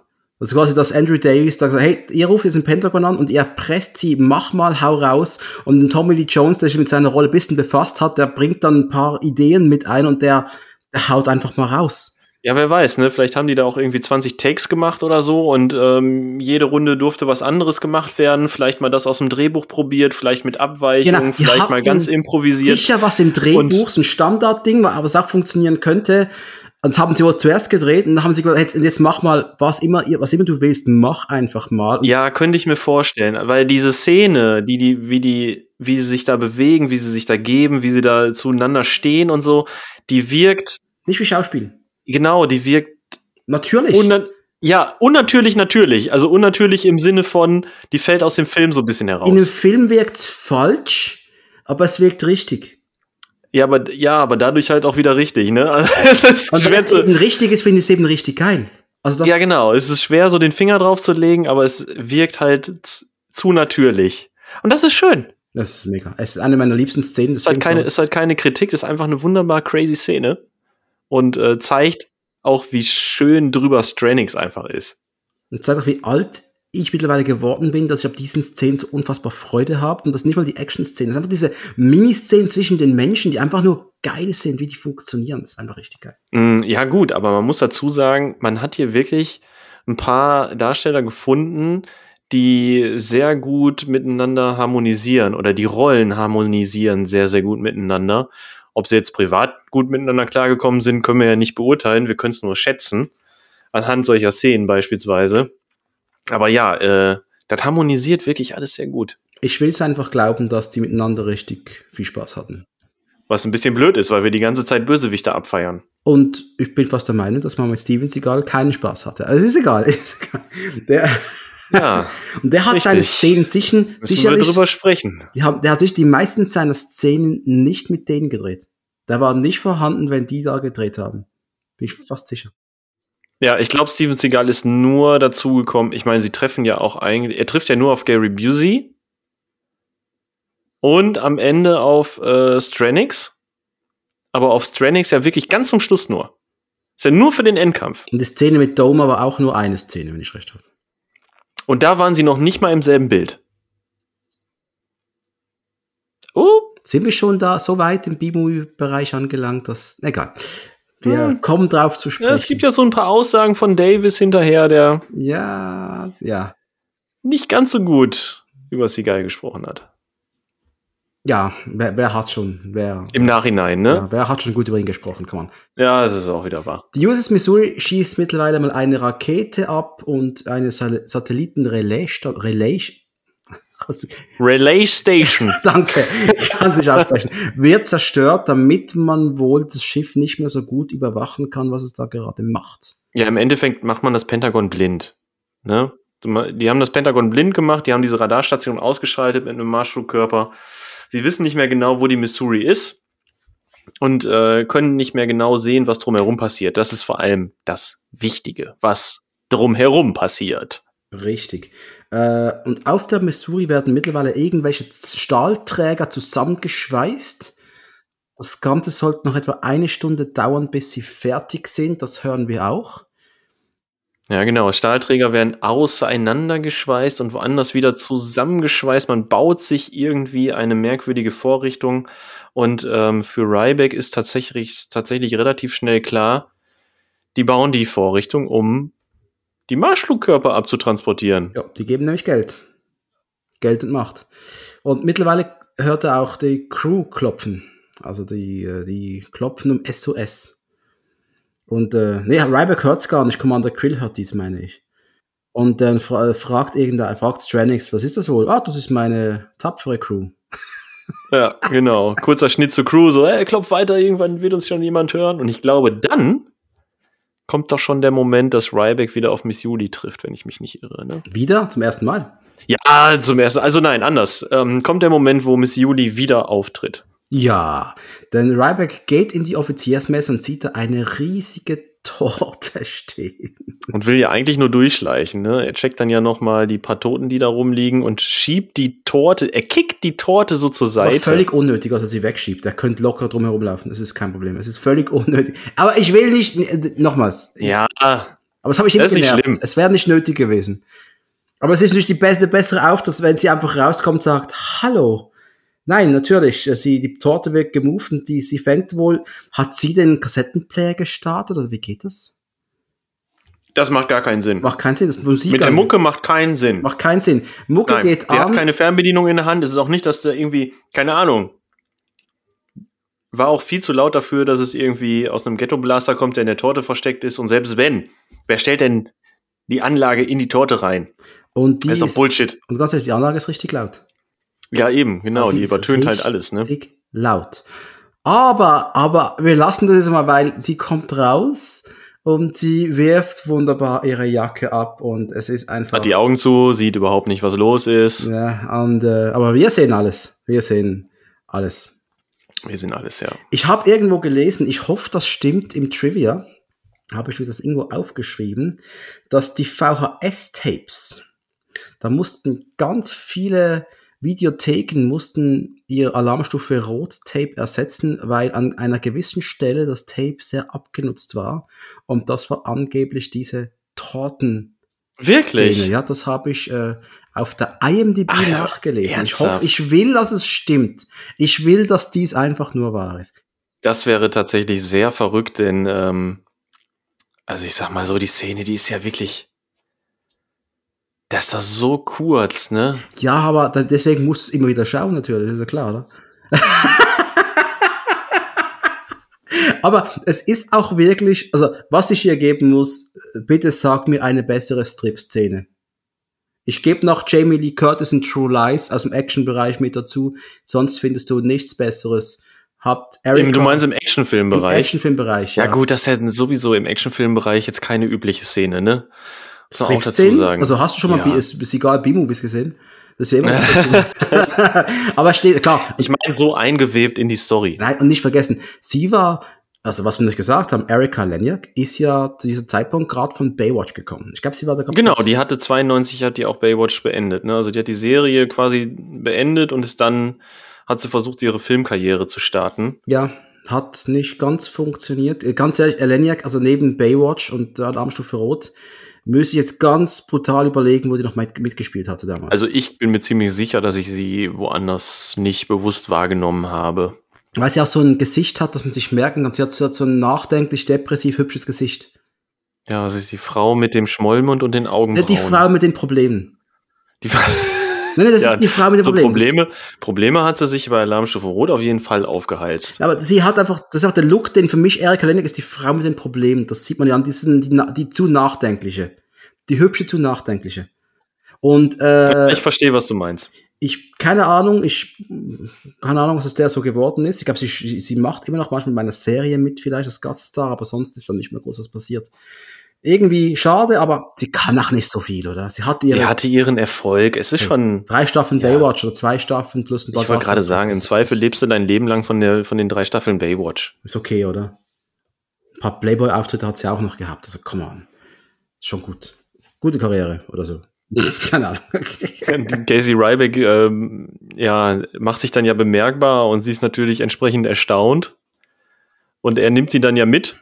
Moment, Und dann, er nimmt sie dann einfach gibt's nur mit, noch so ja genau, die Hand geht so hoch und geht so auf die Kamera zu. Hey, du denkst einfach, er, er fasst jetzt mal richtig an die Titten. Entschuldigung. Naja, wir haben die letzten vier Filme halt geguckt. Du weißt, was Seagal mit seinen Händen macht. Ach Gott, die, die, die, die Glühbirne-Wechselaktion. Vielleicht wollte er wieder was wechseln, kann auch sein. Ja. Genau, genau. Aber es war, Hört mal in Hard to Kill rein, dann wisst ihr, was wir meinen.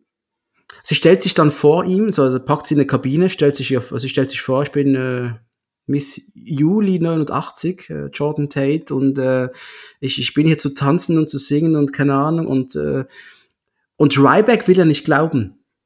Erst nicht, genau. Er fragt dann noch mal ein bisschen genauer nach, so warum, Jetzt warum mal ohne? Scheiß, ist mich verarschen. Ja. Und dann erzählt sie ja hier, die hat die Tabletten gekriegt, sollte, die sollte eigentlich nur aus der Torte springen und dann war alles schwarz und dann als nächstes ist sie wach geworden und er stand halt vor ihr und eigentlich hat sie doch nur, was hat sie gesagt, hat in irgendeiner Serie mitgespielt und in irgendeinem, Äh, bon, äh, Hunter, in, hat, Episode Hunter oder dem äh, Red and White Video oder irgendwas. Keine Ahnung, was ist. Keine Ahnung, ja. Ähm, ja, warum sollte diese kleine, zitternde, weinende Frau äh, eine, eine Böse sein? Das ist ja unfassbar. Also Casey Ryback ist ein bisschen crazy, dass er denkt, die ist. Aber nur einen Moment, ne? Also er stellt berechtigterweise schon die Situation in Frage. Sie ist ja selbst für den Zuschauer nicht richtig nachvollziehbar. Warum ist die, warum ist sie in der Torte? Mu- Muss sie sich nicht furchtbar gefühlt haben, wenn die da mit ähm, K.O.-Tropfen irgendwie ins Jenseits befördert wurde oder ins, ins Reich der Träume befördert wurde und liegt dann da so halb verbogen in der Torte? Also, ich wäre dann nicht wieder so aufgestiegen. Egal in welchem Alter. Aber ich bin dankbar, ist sie so aus der Torte gekommen, wie sie aus der Torte gekommen ist. Ähm, sie fragt danach noch, und Sie, wer sind Sie? Sind Sie von der Spezialeinheit oder irgend sowas? Nein, ich bin nur der Koch. Nur der Koch. Oh, nein, wir werden alle sterben. Es ist, ist halt einfach so ein bisschen die, die Catchphrase des Films. Ich bin nur der Koch. Es ist Rybacks Sidekick, ne? Sie ist Rybacks Sidekick. Und ich habe das ja auch auf meine Bierdeckel geschrieben, die ich ja, Ach, wie die schön. ich ja, über, übrigens, die, glaube ich, sogar geschickt habe mit den Yps-Heften. Solltest du ein paar Bierdeckel Ja, haben? ja, ist- einen habe ich. Einen hast du mitgeschickt. Nur einen! Ja, nur einen. Das kann nicht sein. Doch. Äh, Do kann nicht sein. Nee, Doch. schwör. schwör. Oh, krass, Ja, doch. also ich habe eigentlich vier reingepackt, meinte ich. Die Karte von Humphrey Bogart und dann so ein. Ach du Scheiße, ja, dann, ich muss eh mal neue machen, dann bekommst du mal wieder. anyway, anyway, anyway, wir sind wieder im Kommandoraum äh, des Pentagons und erfahren auch, das Schiff ist wirklich bewaffnet mit acht atomaren Tomahawks. Wir erfahren auch William Stranicks Backstory, dass es seine Spezialität ist, solche Sch Schiffe zu übernehmen. Wir erfahren, dass die CIA quasi Strannings Privatarmee finanziert hat. Und äh, ja, genau. Und wir erfahren, dass Strannings offenbar ein, ein, ein richtig schlimmer Psychopath ist. Den man versucht hat auszuschalten. Ne? Es gab wohl laut Dienstanweisung Operation Cleopatra hat wurde beendet und ähm, daraufhin war die Dienstanweisung, alle teilnehmenden Spione, wie auch immer man sie nennen möchte, auszuschalten. Und Strennings hat sich aber dieser Eliminierung widersetzt und ist jetzt pisst. Aber ich finde es schön, dass wir das so hinnehmen. Das ist einfach so, man will, wenn CIA, wenn du daran arbeitest und dich fürs dein Vaterland opfern willst und ein bisschen krass drauf bist, dann wirst du nach Abschluss deiner Mission eliminiert. Ja, wir sind halt, wir sind halt, wir bewegen uns halt wieder in einem sprichwörtlichen Fahrwasser, äh, den, was wir jetzt aus Seagal-Filmen ja schon kennen, nämlich CIA böse. Ne, so wie bei Nico. Also Davis mehr oder weniger geht damit ja auch wieder dahin zurück. Denn Andrew Davis hat ja auch Nico äh, gedreht, ne? Deswegen. Und wenn du willst, sehr ambivalent, äh, hat er ja auch allein auf der Flucht, ist ja auch da. Die sind zwar nicht wirklich die Bösen, aber sie sind ja auch nicht die wirklich die, die Helden von Auf der Flucht. Äh, Tommy Lee? Jones und nee, der, nicht das CIA, aber ein, ein Regierungsapparat und hier sind es einfach die, die Marshals. Das sind schon die Guten, aber äh, ja, ich glaube, Aber es dauert ein wenig, bis äh, Tommy Lee Jones als, als, als Jäger ja äh, quasi auch dann die, die entsprechenden Beweise vorgelegt bekommt und dann halt ja auch glaubt, was passiert ist. Wir erfahren noch was anderes, dass nämlich äh, äh, Stranix die Aufgabe hatte, ein nordkoreanisches U-Boot zu sprengen, meine ich, oder? Genau. Sie sind sich sicher, dass Stranix das Ding versenkt Wir hat? sind ziemlich sicher, dass es gemacht hat. Wir sind, wir sind sicher. Wir sind ziemlich sicher.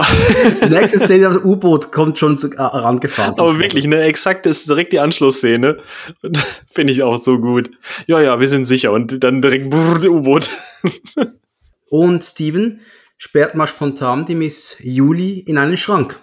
Was sie gar nicht gut findet und immer wieder dagegen pocht. Und ähm, genau, und Ryback macht die Tür auf und du siehst eigentlich nur den verheulten Schmollmund. Und ähm, das macht er dann noch ein weiteres Mal, aber dann schlussendlich nimmt er sie doch mit. Ja, will ja nicht, dass, sie, dass er oder sie umgebracht wird. Und erklärt ihr dann nochmal in Ruhe, wie eine MP5 funktioniert. Ist, glaube ich, auch an der Stelle. Ne? Das ist auch so eine doofe Szene. Das ist eine MP5. Die hat zwei Funktionen. Vollautomatik oder Halbautomatik. Halbautomatik heißt, sie feuern nur eine Kugel ab. Ich will, dass sie jeweils nur eine Kugel abfeuern. Die Frau war völlig Fandst du überfordert. die so doof? Die war völlig über, das, das, das, dieses arme Ding war völlig überfordert. Da gibt es so einen riesen Teil in die Hand da, wenn einer kommt, da schießt du ihn. Ja, was willst du sonst machen? Wenn sie Ja. unbedingt mitkommen will?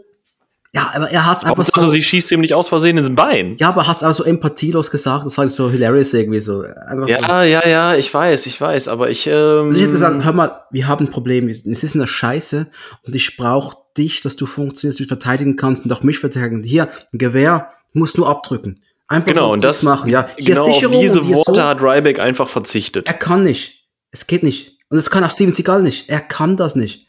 Ich glaube, das ist absolut natürliches Seagal-Gehabe, der kann nicht, das kann nicht besser. Könnte sein. Ich bin fast sicher, es geht nicht besser. also es ist völlig authentisch eigentlich. ähm, in der Kombüse tauchen nun mal äh, Stranix und Krill und seine Kollegen auf. Und es macht auch gleich Bumm. Richtig, denn jemand macht den Strom wieder an, jemand macht die Sicherung wieder rein, die Mikrowelle geht los. Wir erinnern uns an den Gemüsecocktail, den er da reingestellt hat, äh, den, den Putzzeug-Cocktail. Und wir hören ein Zitat, welches, welches, welches ich auch oft verwende, wenn das Essen irgendwo nicht wirklich gut ist. Das ist nicht die Handschrift eines Kochs. genau.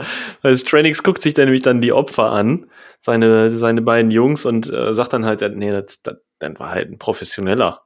Äh, der wusste ganz genau, was er tut. Das, das war auf jeden Fall kein Koch. Und durch die Explosion starb mindestens ein weiterer Typ. Mindestens einer. Genau, einer kriegt nämlich, der direkt vor der Mikrowelle ist, kriegt quasi die Mikrowelle in die Fresse. Geil, oder? Kann man nicht anders sagen. Und daraufhin, ja, ja. ja, gucken Sie sich ja dann mal an, was Ryback eigentlich für ein Typ ist. Personalakte. Ry- Das kommt ja dann, ne? Genau, die Rybacks Unterlagen waren aber nicht bei den regulären Akten, die waren äh, beim, beim Captain unter Verschluss irgendwie. Und, Ja. äh, ja, ja, genau. In dem privaten Schreibtischfach irgendwie, sagt er. Auf jeden Fall bei den privaten Unterlagen vom Captain waren die Sachen dabei, nicht bei dem Personal. Er liest dann quasi Steven Seagals persönlichen CV. Ich rede jetzt nicht von Casey Ryback, ich rede von Steven Seagal. Er ist ein Kampfsportexperte. Experte an Waffen, hat einen Navy Cross und so weiter und so fort. Also das ist das, was Steven Seagal Das ist so krass, ne? Purple Heart mit Auszeichnung, Navy Cross und was dann noch alles vorgelesen. Er ist- kann all, mit allen Waffen kann er umgehen, mit Sprengstoff. Er kann äh, Leute mit dem kleinen Finger töten und was weiß ich nicht alles, was da alles stand. Das ist aber der knallharteste Motherfucker der Welt. Ich würde gern mal Rambo versus Ryback sehen. Das wäre interessant, oder? Oh mein Gott, ey. Ja, im Moment wie diesen vermisse ich MTV und Celebrity Deathmatch. Ja, und wie? und wie? Celebrity, das war ja großartig. Ach, schön. Ja, genau. So, genau. Wir erfahren übrigens noch, dass Casey Ryback mit dem Captain an Bord gekommen ist. Der Captain, der offensichtlich sein Protégé ist. Das haben wir ja vorher schon festgestellt, aber jetzt erfahren wir es nochmal. Und wir erfahren auch, dass sein gesamtes Team in Panama getötet worden ist. In Panama getötet wurde. Aufgrund falscher ja, Informationen. Genau. Und Ryback kam zurück und hat zuerst mal seinen verantwortlichen Vorgesetzten K.O. gehauen, was ich geil finde. Das ist ein Rambo-Move eigentlich. Oder so. Mhm. Genau. Und, ähm, Hat dem einfach mal den Dampfhammer verpasst. Genau, und konnte danach nur noch als Koch oder als Seelsorger eingesetzt werden.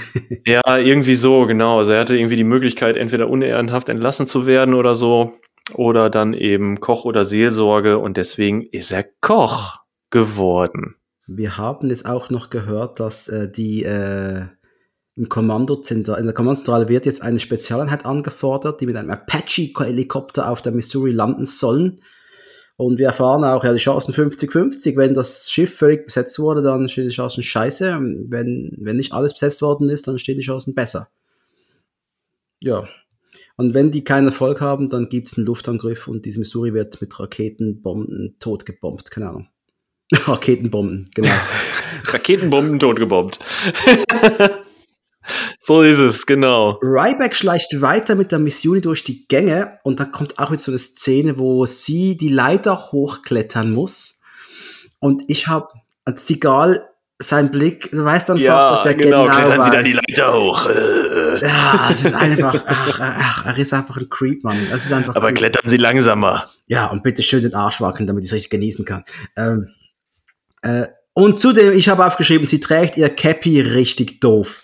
Weißt du, jetzt habe ich leider kein Ja, sie trägt das richtig fake. Oh. Sie trägt es halt falsch rum, ein bisschen schief und sie hat ja eh schon eine Kurzhaarfrisur und so, so einen Lockenkopf oben drauf, ne? Und die Locken quillen halt vorne so aus der Cappy raus. Oh, und das sieht so doof aus. Ein Schluck Bier nehmen auf dieses Cappy hin, ist einfach wieder. Ja, ja, ja. Das sieht halt richtig fake aus. Das sieht, ähm, das sieht so aus, als hätte sie sich, bevor die dann weitergeschlichen sind, erstmal 20 Minuten vor den Spiegel gestellt.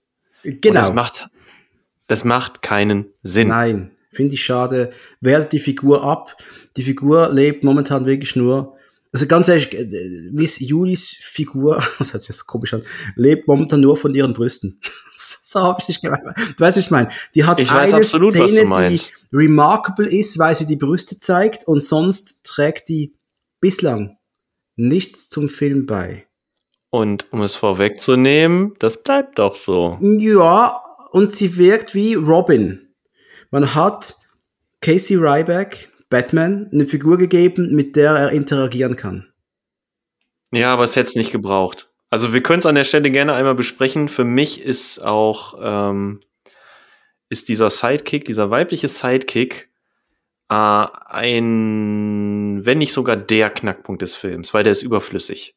Für mich streckt Eleniak nur die Laufzeit des Films, mehr nicht. Ja, das ist wirklich, sehe ich genau gleich wie du. Ähm, sie braucht Ich hätte lieber, dass Casey alleine rumgeschlichen wäre. Ja, das hätte man auch durchaus machen können, denn wenn es dann mal in irgendwelche in, in Action-Szenen geht, und davon kommt ja dann jetzt auch eine, er, er sorgt ja für einen großen Feuerball an Deck, dann macht er das ja auch grundsätzlich alleine. Und sie ist dann eher nur die, um die sorgt. Sie ist eher diejenige, die, die dann noch im Nachhinein im Weg steht und dann noch wieder gerettet werden muss. Genau, das ist der Punkt. Und das hat man nicht langsam besser gelöst, weil da John McClanes Sidekick in Teil 1, der war am Telefon. Ja, genau. Er war niemals selber da. Er war auch nicht permanent da. Er war nur zu ausgewählten Momenten halt da. Genau, und er war generell war John McClane allein. Und generell war John McClane allein und ähm, bei Stirb langsam okay, da, da fußt der Charakter des McLeans natürlich auch auf anderen, auf einem anderen Fundament. Ne? Der, Fund, der, der ja, funktioniert halt doch grundlegend anders. Dem hat man diese Einsamkeit deutlich besser abgekauft. Aber so ein Ryback, so ein Ryback, der fühlt sich ja an Bord wohl, der weiß, wo er ist. Der weiß, was er zu tun hat, der kennt sich genau aus. Im Grunde genommen ist er der Jäger an, an Bord dieses Schiffes, weil das ist sein Zuhause. Das ist richtig, richtig. Und bei Die McLean- Leute sind mit ihm da eingesperrt, nicht andersrum. Und bei arme Crewmann. Jedenfalls, aber das äh, und bei McLean war es nicht auch so, wir Zuschauer haben durch mit ihm mitleiden können, denn der Mann hatte Angst. mhm. Steven Seagal hat keine Angst. Der hat Freude mit dem, was er gerade macht. Steven, also Casey Ryback, Steven Seagal, der kriegt ja auch, es ist schon schwer, ihn überhaupt zu verwunden. Deswegen, also er kam in den vorherigen fünf Teilen größtenteils alleine gut klar. Jetzt mal abgesehen von, also irgendein Freund, eine Freundin hatte er ja immer, Ja, Ne? ja. die, die war ja immer, waren ja immer da, aber er musste sie nicht durchschlörren. So, und Elenjak muss wirklich durchgeschlört werden durch diesen Film. Und es gibt, glaube ich, wenig Filmfiguren, die so selbstständig rüberkommen wie die Figuren von Steven Seagal. Der braucht keinen anderen Menschen. Der könnte auf dem Mond bestens leben. Und jetzt könnte man noch in Frage stellen, ob es eventuell an den Dreharbeiten lag, an der Gesamtsituation oder an der, an der Arbeit mit Steven Seagal. Aber ich finde, ähm, Elenjak macht immer einen sehr, ah, wie soll ich sagen? Wirkt sie sauer? Nee, nicht sauer. Ich finde, man merkt ihr an, dass sie sich unwohl fühlt. Mhm. Äh, das zumindest habe ich in Erfahrung gebracht. Eleniak hat sich nie abschätzig über Sigal geäußert. Das habe ich erst gerade noch irgendwo recherchieren können. Ich weiß nicht mehr genau, in welchen meiner zig äh, Nachschlagemöglichkeiten, aber sie hat sich nie negativ geäußert. Wenn jemand was anderes gelesen hatte, bitte uns melden. Danke. Okay. Ja gut, dann war es vielleicht auch einfach der Größe der Produktion geschuldet, kann ja auch sein. Also unmotiviert finde ich sie nicht. Ich finde sie eher, also wenn überhaupt, dann unbeholfen. Also im Sinne von, sie will, aber es geht nicht besser. Und das hinterlässt dann so ein Gefühl von, ah, vielleicht hat sie sich nicht ganz wohl gefühlt. Es erinnert so fußballerisch daran, wenn so ein durchschnittlicher Schweizer Kicker in der Bundesliga Fuß fassen will. Das wirkt ein bisschen ähnlich. Sie gehörten in eine Serie, da war sie gut aufgehoben, das hatte Soap-Charakter, da passt sie perfekt hin mit dem Schmollmund und dem hübschen Blick, den sie hat. Genau, nicht so viel Screentime, teilt sich den mit, mit vielen, vielen anderen. Genau, kurze Genau. Schnitte, bisschen Musik unterlegt und die, die Erika ist toll. Hier gibt ja nichts zu reden, Mann. Ja, naja, genau, das ist das nämlich. Ja. Naja, gut, hätten wir das auch mal abgehakt, ganz kurz. Kurzer Exkurs über Miss Juli. Ähm, mit, mittlerweile geht Ryback mal nach draußen und holt ein MX 2020. Das habe ich jetzt auch gelernt. Das ist nämlich ein Satellitentelefon. Satellitentelefon. Sowas wie ein Autotelefon. Für die dumme Frau Elenjak, damit sie auch versteht. Und äh, haut nebenbei einen weiteren Bad Guy kaputt. Macht er noch ziemlich geil, wenn da unter dieser Brüstung hervorkommt, mit dem Bein äh, einen Beinfeger macht und die mit der Handkante wohl äh, ja, irgendwie das Genick Auf den Kehlkopf haut er, ne? Ja, papp. Und dann finito. Das ist ein geiler Move eigentlich. Geht halt auch super schnell, ne? Aber es ist äh, wie oft, wie so oft in diesem Film. Also die Nahkämpfe, die sind halt wirklich, wirklich, äh, die sind nicht herausragend. Die gehen alle sehr, sehr schnell. Das geht alles rucki zucki. Da wird mit den Gegnern nicht gespielt. Es wird auch nicht darauf, äh, also es liegt kein Augenmerk darauf, diese Nahkämpfe besonders krass in Szene zu setzen. Weil das Hauptaugenmerk liegt hier schon irgendwie ein bisschen woanders. Aber es passt. Äh, Es, es geht um, um einen Navy Seal, der muss effektiv sein. Der kann nicht lang seine Gegner durch die Gegend drehen und rumwerfen. Nee, der macht zack, zack, tot. Und deswegen macht und Navy Seal, ja, der hat halt auch Zugriff dann eben auf Waffen. Er hat diese MP5 hat er am Start, er hat seine Kanone. Er muss nicht unbedingt Leute im Nahkampf ausschalten. Es geht eher darum, das, was er hat, möglichst effektiv einzusetzen. Das sind halt dann nicht immer die Fäuste, wenn ich eine schallgedämpfte Waffe dabei habe. Genau, richtig. Und deswegen macht das mich im Kontext des Umfelds absolut Sinn, dass das so ist. Ja, aber man muss es halt an der Stelle festhalten. Absolut, absolut. Ähm, Im Kommandoraum Admiral Bates und Co. Ähm, sind in Kontakt mit Casey Ryback jetzt. Und wir lernen, er war der Beste unserer Spezialeinheit. Nicht der Zweitbeste, nicht der Dritte, der Beste. Er war der Beste, der Beste, der Allerbesten. Der Der, dicke Fisch, der ja. große Klops. Ja, wir erfahren, es sind über 30 Terroristen sind etwa. Wir hören eine Nummer, das ist geil. Ryback, Ra- Ryback, Ryback, Reibeck. Ryback, der, Rieb, der Reib, Reibach. Casey Ryback informiert die Leute über das Schienensystem und die Tomahawks, die abtransportiert werden sollen. Und äh, heißt, Sieht eine richtig scheiße aus für die Spezialeinheit, oder? Die kontrollieren das Schiff, also das heißt, da wird schwierig. Ja, das Pentagon weiß jetzt quasi, dass die Waffensysteme deaktiviert sind. Äh, dass die Waffensysteme nicht, noch nicht deaktiviert sind, dass die halt äh, kontrolliert werden. Und ähm, Miss ja. Juni kommt zu einer Erkenntnis. Sie sind gar kein Koch. ich kann auch kochen. Ich kann auch kochen, ja. Ich kann auch putzen. Also, ja. ja. Und ähm, wie geht's eigentlich weiter? Ja, Ryback schleicht ja auch weiter durchs Schiff mit der guten Miss Juli und gibt ihr ein, eine neue Waffe. Das war jetzt, glaube ich, die MP5, die jetzt kommt. Vorher hat sie was anderes gehabt irgendwie. Und er erklärt wieder, hier musst du drücken. Und sie so, geilster Spruch ever. Ich schieße aber nicht gern. Ja, ich auch nicht. das habe ich ihm ja so abgekauft, dass er nicht gerne tötet. Ja, ich auch. Ja, na klar. Jetzt kommt doch die Szene, dass die sich nach draußen schleichen und ähm, quasi für den ersten großen Feuerball des Films sorgen, neben der äh, explodierten F-18. Genau, es wird ein bisschen MacGyvert oder ge-A-teamed wird jetzt wieder. wieder ja, aber nur, ja, eigentlich erst bei der Erst bei dem U-Boot, ne? Ja, ja, so aber, jetzt, aber zuerst ist die erste, wir basteln, ich bastel mich schon wieder, ich habe mir so eine Bombe in die Mikrowelle gepackt, die habe ich zusammengebastelt. Jetzt bastel ich mir eine weitere Bombe mit Farbverdünner und jagt den, und eine Handgranate, was eine wunderbare Mischung ist, und jagt die Scheiße in die Luft. Und äh, ich fand's geil, wie er mit dieser Kette da über Bord springt und dann so da hängt. Das hat auch, ist ja auch auf dem. Es ist auf dem Cover. Er, ist, er hängt ja auf dem Cover auch unten. Auf dem VHS-Cover ist aber nicht drauf. Okay. Auf ah, okay. Auf dem weißen Cover, da ist er drauf. Ich habe früher im Schlafzimmer hatte ich das Alarmstufe Rot Poster. Das richtige Under Siege Poster aus unserem kleinen Filmladen in Basel, den es nicht mehr gibt. Und da ist schon dran gehängt irgendwie. Das, das war geil. Ja, sieht so ein bisschen drauf gemalt aus, aber man weiß, welche Szene es ist. Ja, sieht aus wie Ninja, genau. Aber man weiß, welche Szene es ist und ähm, äh, meinst du, das war Zufall, dass die doch sehr sehr massiv an Alarmstufe, ach, an Alarmstufe Rot sag ich auch schon, an Stirb langsam erinnert? Ich meine, da springt John McClane mit dieser äh, Feuerlöschrolle vom Dach. Und hier halt mit der Kette, die er sich noch im letzten Moment schnappt, bevor ihm hinter, ihm hinter ihm alles in die Luft fliegt. Ist auch ein geiler Abgang, wenn du so runterspringst. Auf jeden yeah, Fall, das hängt sich noch klar, unabhängig jetzt, ob es stirbt langsam oder Alarmstufe rot ist, das ist einfach in jedem Actionfilm, ne? Oben riesen Feuerball und dieser Helikopter fliegt ja auch sehr krass auseinander, ne? Die eine Hälfte landet ja noch im Wasser oben, der Rest und alles brennt, du siehst die Trümmerteile, alles ist zerfetzt ist ein sehr guter Stunt, auch, ne, dass er dann da an der Bordwand hängt. Massiv geile Explosion, geil. muss man sagen. Also wirklich, wirklich ja. sehr, sehr passend. Kurz, ähm, aber. Kurz, aber effektiv. Die Fresse. Oder? Und mittlerweile wurde Miss Juli von einem Bösewicht entdeckt und äh, oder von vier Bösewichten besser gesagt und abgeführt. Aber auch da macht äh, Ryback ja kurz einen Prozess. Hey, das, aber das ist, ein, das ist eine richtig geile Szene, wie er um die Ecke kommt, den einen kickt er weg, zwei knallt er ab, ein bricht er das Genick und oder knallt beide ab. Ich weiß, aber einfach eine. Er knallt mehrere ab auf jeden Fall. Auf jeden Fall ganz, ganz, ganz, ganz gezielt. Er kommt einfach da an und er macht wirklich mit dem, was er hat, macht da rucki zucki die Leute platt. Und das muss man einfach egal lassen, dass äh, wenn er wollte, dann konnte er solche Szenen und auch diese Effektivität auch darstellen, dass man es irgendwie mhm.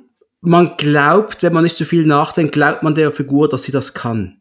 Ja, auf jeden Fall, ist so. Das hat mich als Jugendlicher immer so abgeholt. Das hat einfach viel besser ausgesehen, als wenn Van Damme eine Waffe hält oder auch Lundgren. Ja, da hätte man weil vielleicht auch das Hauptaugenmerk dann wieder mehr auf die Martial Arts Fähigkeit gelegt. Und hier ist es jetzt wirklich as fast as possible. Gut, als ob jetzt, als ob jetzt ein Van Damme eine Martial Arts Fähigkeit hätte, come on. Sorry, also. Der hätte vorher hätte zwei, drei Mal einen Spagat noch gemacht und dann. Ja, hätte er geschrien. Und, und dann hätte er die weggekickt. Das ist genau mein Problem bei Dammfilmen. Diese, diese, dieser verdammte Geschrei, die Spagate, ich fand es immer so kindisch. Ich konnte komm damit nicht klar. Sorry, Leute. Ist Lass halt nicht den Tom hören. Da weiß er ja. Sag ich ihm auch. Das ist ja gar kein Problem. Was aber auch geil ist, Ryback hinterlässt ja, schließt ja die Tür, nimmt die Miss Julie mit, Tür schließen, Hand Und hinterlässt ein Präsent. Und diese Explosion fand ich sogar richtig geil. Eine kleine, fiese, gemeine Explosion. Ja, aber die Tür fliegt ja richtig aus den Angeln. Die fliegt da richtig auf die Kamera zu. Du siehst ja richtig, wie die Leute da wegge weggedrückt werden. Richtig geile Action-Szene. Einfach, ach ja, es ist eigentlich, die Action wirkt zurückgefahrener an vielen Stellen, aber dafür on point. Mhm, ja, das ist richtig, spitze, ja. kleine Nadelstiche, immer wieder. Ja, vor allem auch, ähm, du hast, du hast zwar am Anfang so ein paar Hänger, da, du musst schon ein bisschen drauf warten, dass es endlich losgeht, aber wenn es losgeht, ne, dann auch wirklich, ja, dann auch wirklich richtig. Und dann auch wirklich, dann tut's auch weh. Man tut richtig weh, ja. Ja, und äh, Stranning steht ja noch oben und sagt, ja, er ist hier, die Leute schreien ja, er ist hier rein und nicht schreit ja noch runter, nicht nicht verfolgen, nicht verfolgen. Bumm. Fand's richtig geil. Krill hat eine Idee. Äh, sie wollen das Vorderdeck fluten, wo die Crew ja in Gefangenschaft sitzt. Und Ryback soll beim Versuch, die Crew zu retten, ersaufen oder sterben oder sonst irgendwas. Nee, nicht ersaufen, er soll, er soll sterben. Sie Er soll sterben, er soll dabei erschossen werden. Er soll in die Falle rennen bei dem Versuch, da eben die Crew aus ihrem nassen Grab zu retten. Was allerdings äh, unter Deck da niemand weiß, oder über Deck besser gesagt, ist, dass Ryback in der Zwischenzeit ja Verbündete gefunden hat. Er hat ja mittlerweile die Tür aufgeschweißt. Die findet er jetzt gerade, genau. Hört er diese, diese, die. Aber da ist noch eine Szene, wo Tommy Lee Jones sagt, warte mal, äh, sie sind wahnsinnig. Sie trinken ihre eigene Crew. Und einfach, hab ich sowieso gehasst. Sie, sie haben mich eh gehasst. Und dann, ja, befreit er diese Leute, diese, diese Hilferufen. Da sieht er, ist wieder Damien Chapa, Raymond Cruz. Der, der dunkelhäutige, festere Mann, kennst du den? Der mit dem Playboy, der das Playboy-Heft bekommen hat, hat er. Gell? Hat er, ja. Nee, sag mir woher. Das war Duke aus Team Knight Rider. Ernsthaft? Kennst du Team Knight Rider noch? Ja, leider. Großartig. Das ist, das ist Boah. Duke. Was für eine Scheiße. Doch dieser Rentner war da und noch äh, die, die, die Figur Granger. Der, der war auch, das ist so ein Gesicht, habe ich nicht so oft gesehen, den, der Troy Evans heißt der Darsteller. Aber der spielt in der immer noch relativ neuen Serie Bosch eine Nebenrolle. Sehr angenehm. Mm. Sehr gut. Bosch. Bosch Gute, ist toll. gute Serie. Spin-off ist kann, auch Kann gut. man nur empfehlen. Das neue Spo- Bosch mit dem gleichen Darsteller, aber auch es ist Privatdetektiv. Also auch ah, okay. großartig. Ist auf Prime. Ja. Ist auf Prime zu Mhm, sehen. mhm, Großartig. mhm. Ja, aber trotzdem für die, für die Serie generell Empfehlung. Genau, absolut. Ryback und sein Team, äh, Team haben jetzt irgendwie auch die Waffensysteme außer Kraft gesetzt, oder? Ja, zumindest äh, wissen sie, an welchen Kabeln sie ziehen müssen, um danach sagen zu dürfen, oh, in 30 Minuten sind die Waffensysteme aus. Muss man jetzt erstmal so hinnehmen. Und Captain Krill informiert jetzt mal äh, Ryback über die Lautsprecher, dass er vorhat, die Crew zu ersäufen. Und klar, Ryback müssen sie befreien, wir müssen das machen. Die rechnen nur mit mir, nicht mit euch. Und das sagt eigentlich der Techman, Damien Chappers Figur, was Smartes. Ich soll kämpfen, ich bin hier in der Wäscherei, ich bügle, Mann. Ja, ich habe den Golfkrieg nur vom Bügelbrett aus erlebt oder so, sagt er ja, ne? Oder? Und ich finde auch geil, Ja. dass, dass äh, Ryback antwortet mit dem, mit dem Motto der US Navy, it's not just a job, it's an adventure.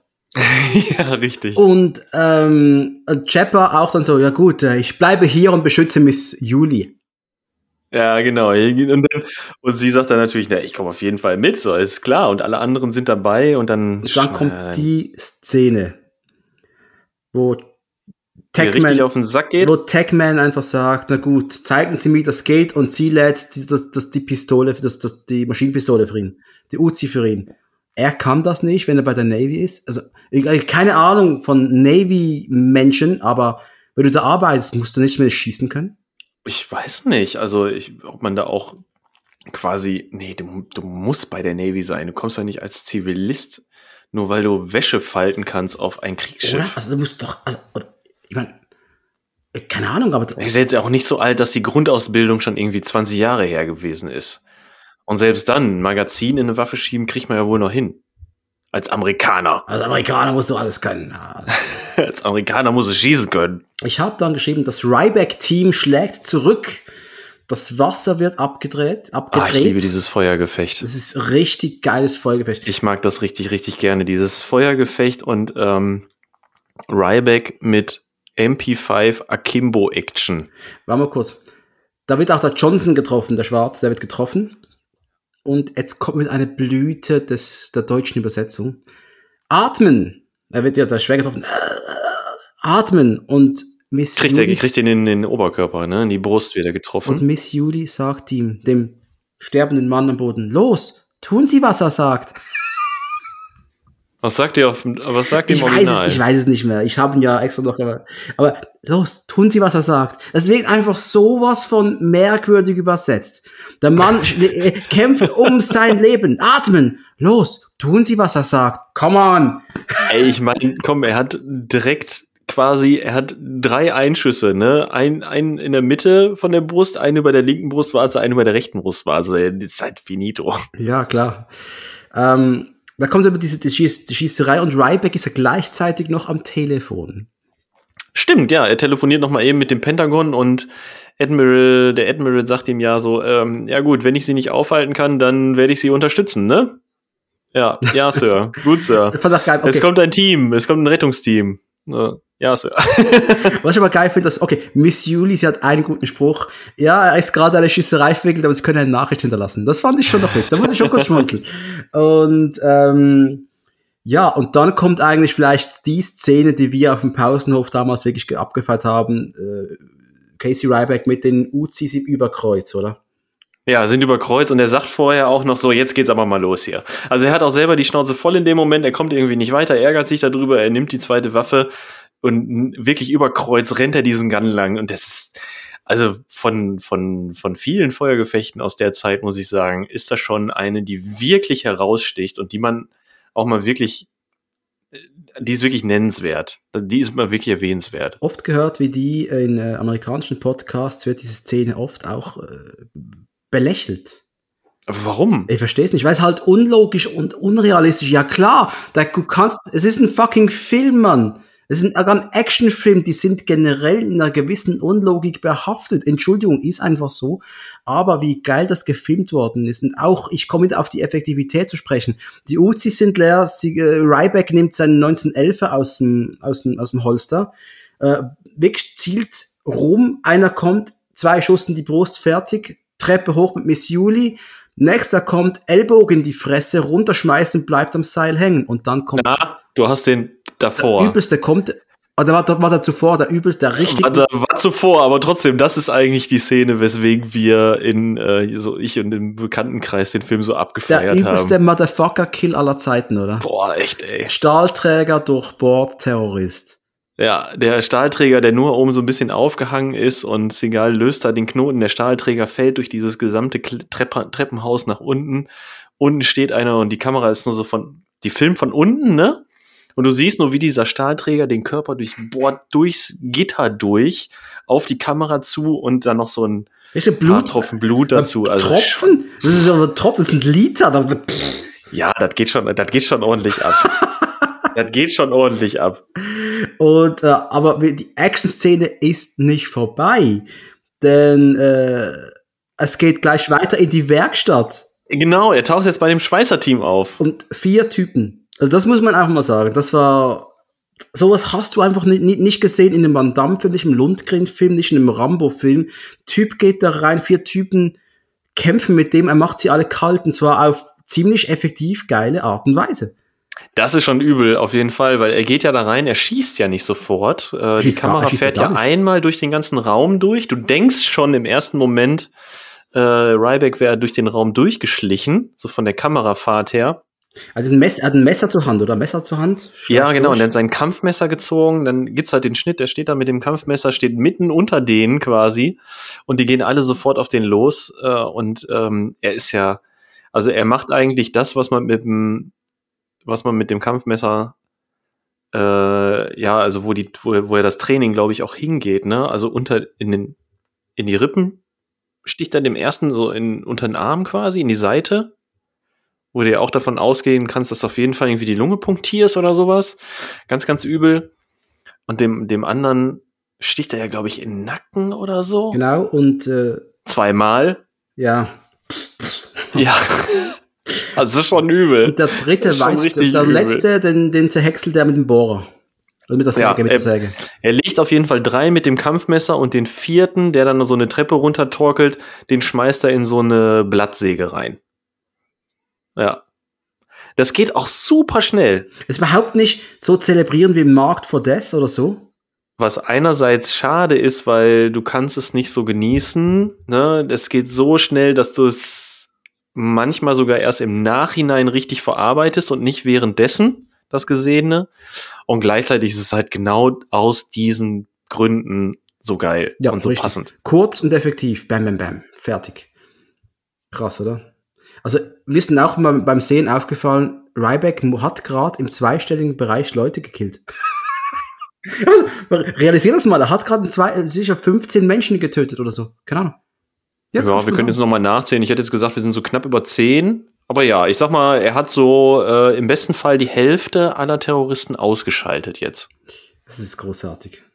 das ist großartig. Ach stimmt, nee, während des Feuergefechts, da hat Ja, er ja noch schon viel mehr sechs, ausgeschaltet. sieben, Wahrscheinlich acht, sogar noch ja, mehr. Mehr. Er hat einfach mal die Terroristen dezimiert und zwar massiv, massiv. Absolut.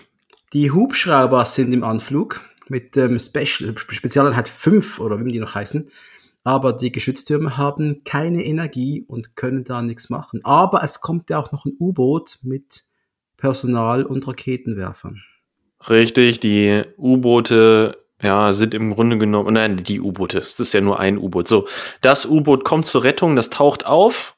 Das wird um Hilfe gerufen auch tatsächlich, weil die Waffensysteme ja nicht funktionieren. Also Stranding sagt ja, ey, hoch mit euch und äh, ran an die Bordgeschütze.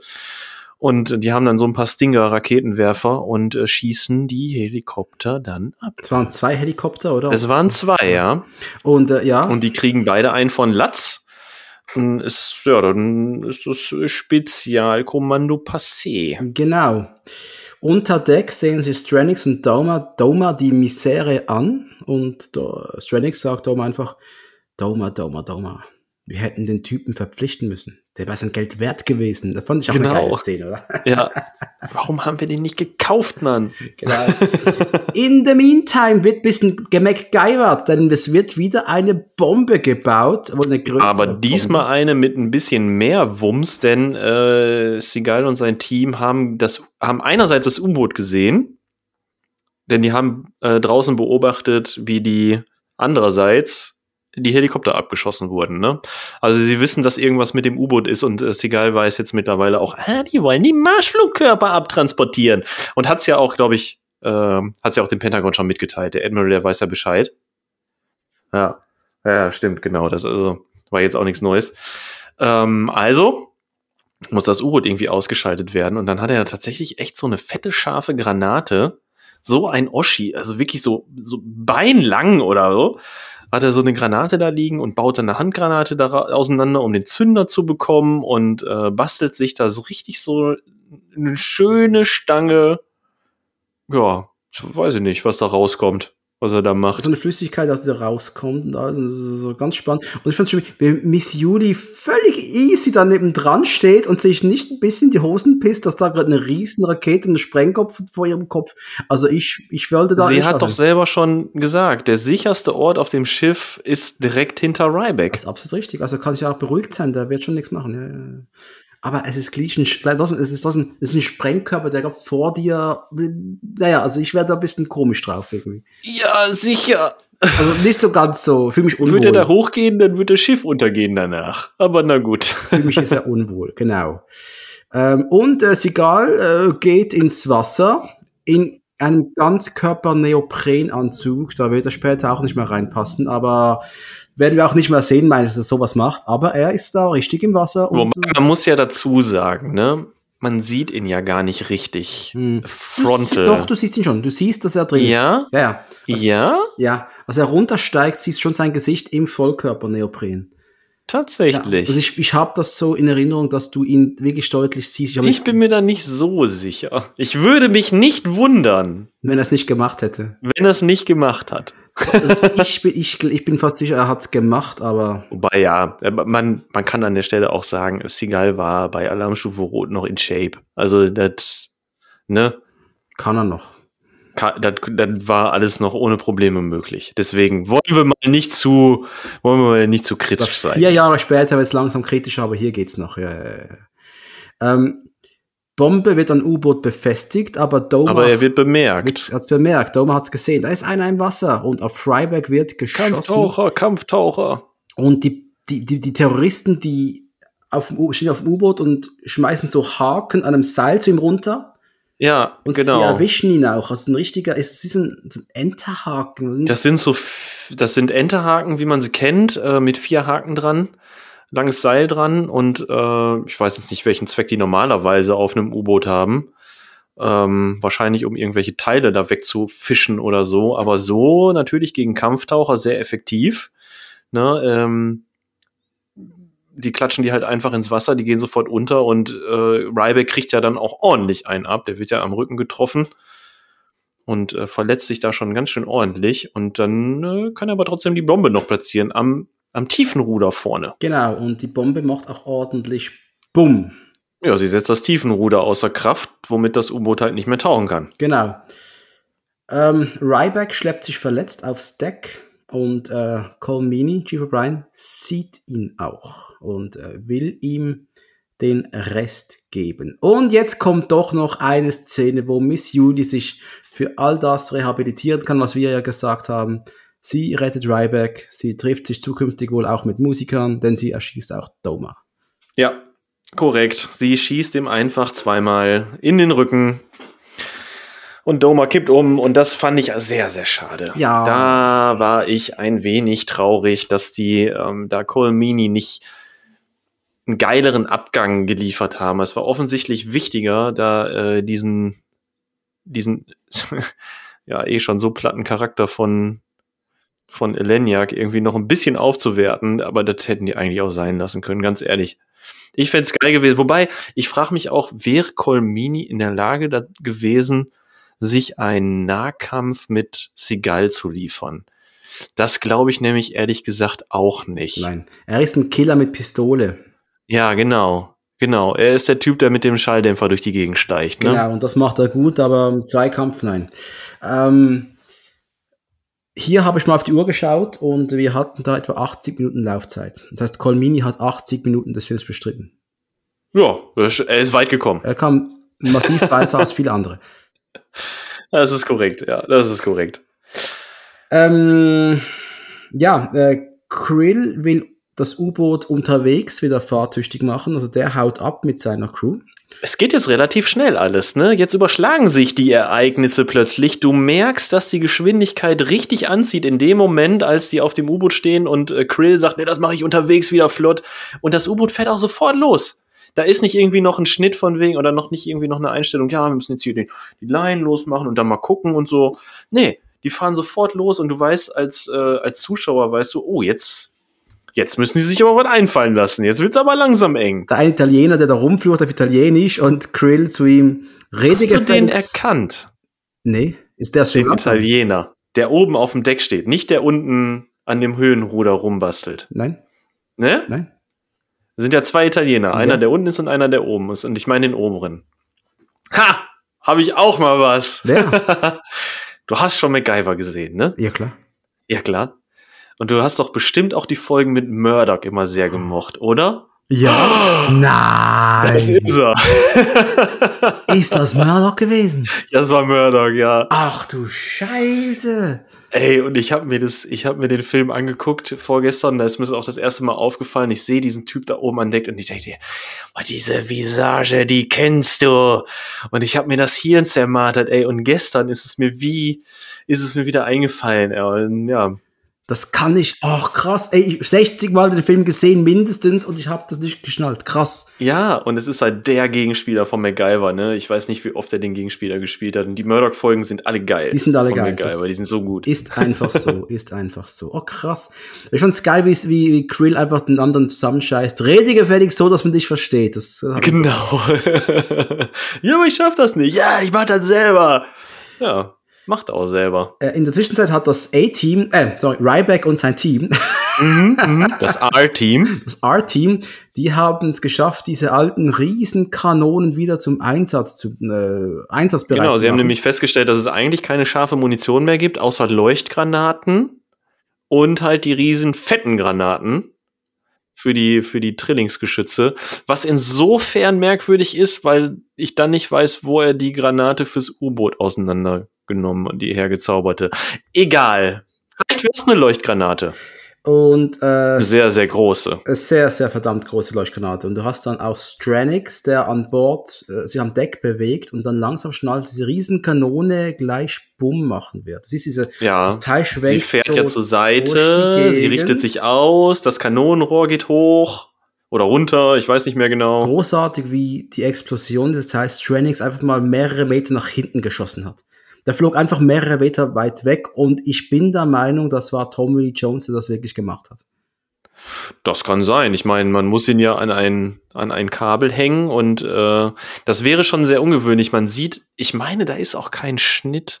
Ich bin mir nicht hundertprozentig sicher, aber ich glaube, da war kein Schnitt. Er torkelt auf diese. Ja, da war, Nee, er geht raus, er geht auf die Kanone zu, das Ding geht los und dann hast du schon den Schnitt, dass er weggezogen wird. Das müsste er selber gewesen sein, ja? Genau richtig. Ja, ja, genau richtig. Und äh, ich bin der Meinung, das war Tommy Lee Jones, das selbst, selbst gedreht hat.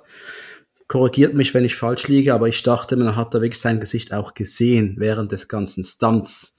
Ja, und ich gehe fest davon aus, dass in der, in der Logik des Films, also wenn man wirklich neben so einem Kanonenrohr steht und man hat keine Stöpsel in den Ohren, ey, ich glaube, das fetzt dir schon die Trommelfälle, oder? Absolut, absolut. Er hat ja auch Blut aus den Ohren laufen. Das sieht man ja jetzt nicht so wirklich direkt, aber in einer Szene sieht man es dann noch. So richtig widerlich, oder? Ach, schön. Mhm. Unangenehm, sehr unangenehm. Und er ist dann ja auch richtig durch. Er, er ist dann ja auch wirklich in seinem Psychopathendasein angekommen danach. Genau, genau. Also eben der erste Schuss war ja dieser Leuchtflugkörper, der da Genau, dann denken die noch, die, äh, dass Ryback nur, äh, mit, weiß ich mit, nicht, mit, mit Leuchtraketen schießt. der Macht quasi. der Verzweiflung kämpft jetzt. Genau, Ne? genau.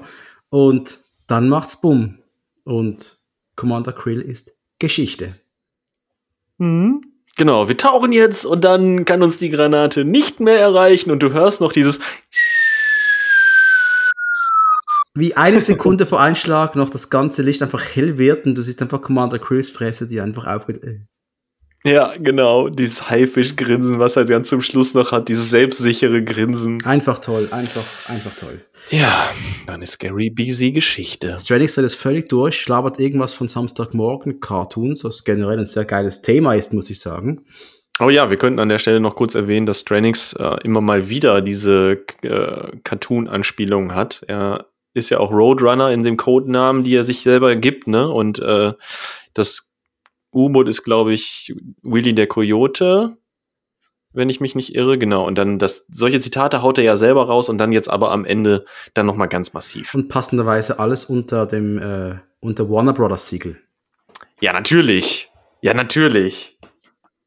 Alles andere wäre aber auch Ketzerei. Was ich auch geil finde, im Kommandoraum kommt da mal der Spruch, wenn das Ganze schief geht, schieben wir es dem Koch in die Schuhe. Das fand ich auch immer großartig. So funktioniert das Ja, Militär. Oder? sagt der, sagt der Berater des Präsidenten, also der Typ, der offensichtlich eine Standleitung zum Präsidenten hatte die ganze Zeit, ne, zu dem CIA-Typ. Und der CIA-Typ schon so, ah, na super, dann kann ich ja weitermachen mit meiner kranken Scheiße. Es ist unfassbar. Also das, äh, aber es, ja, es, es ist passend, es ist einfach passend. Ähm, ich, äh, Ryback und sein Team, die gehen ja jetzt die letzte Meile quasi, oder? Die wollen jetzt die letzten Schergen erledigen, das machen sie auch.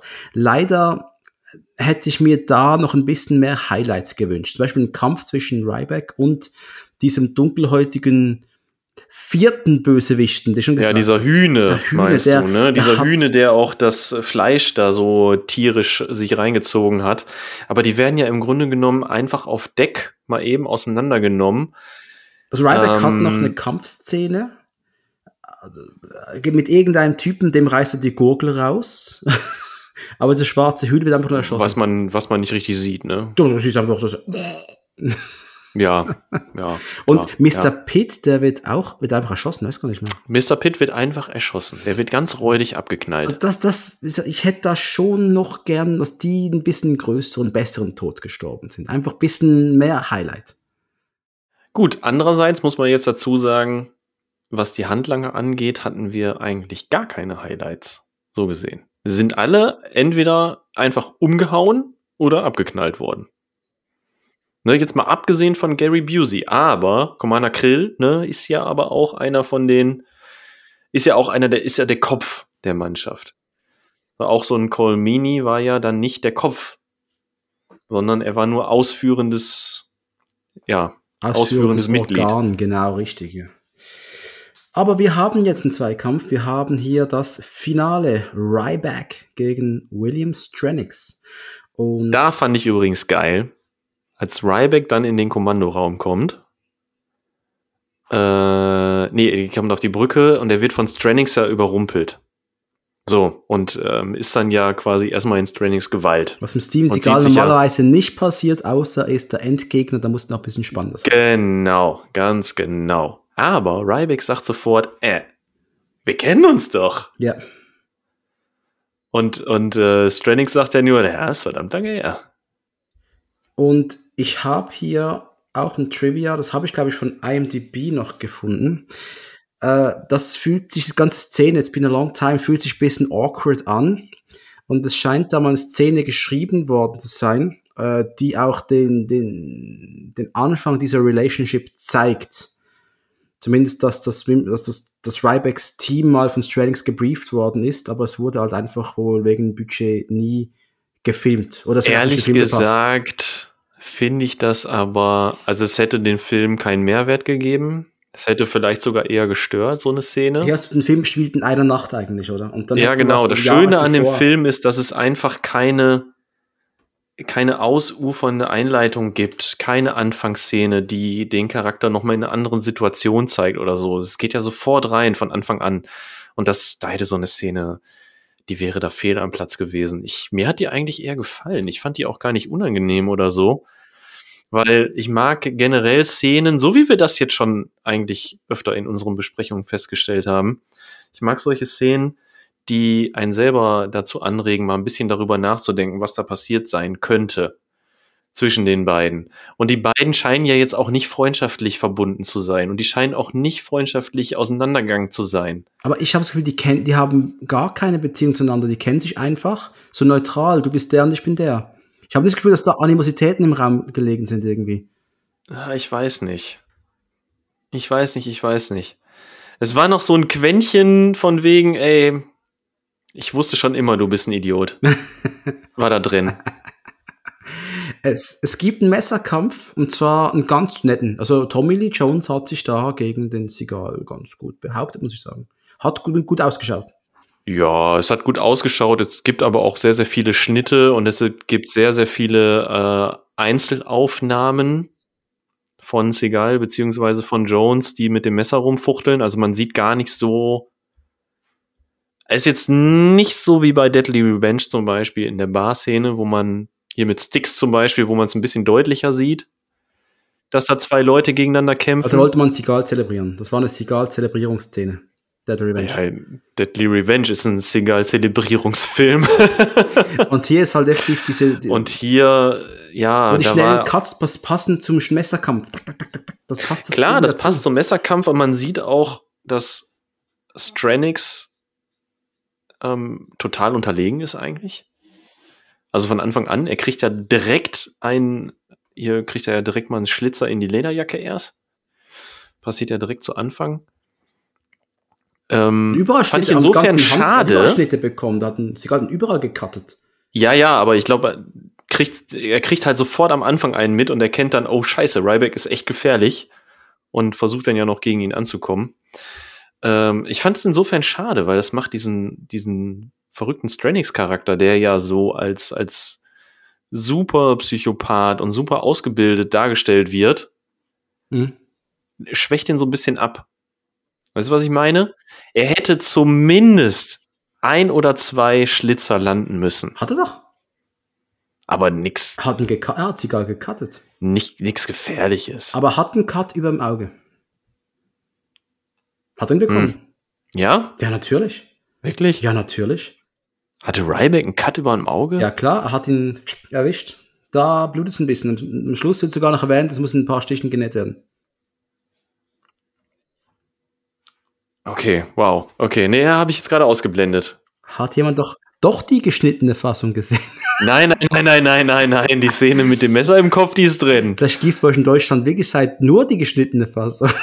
Wahrscheinlich habe ich mir gerade Notizen gemacht in dem Moment. genau. Das würde ich, das, das ist Ich nehme es auch, ich nehme es, er hat wirklich einen Cut abbekommen von, aber das ist ja oft der Fall. Du, du kannst nicht einen Bösewicht gegen Seagal antreten lassen und den Bösewicht gut ausschauen lassen. Die sehen immer scheiße aus gegen Steven Seagal. ja, das das ist halt ein bisschen das. Problem, oder? Ich meine, ja, Ja, das stimmt allerdings. Aber wie gesagt, er hätte, er geht ja, es, die Kämpfe gehen sowieso alle sehr, sehr kurz in dem Film. Das haben wir jetzt schon mehrfach erwähnt.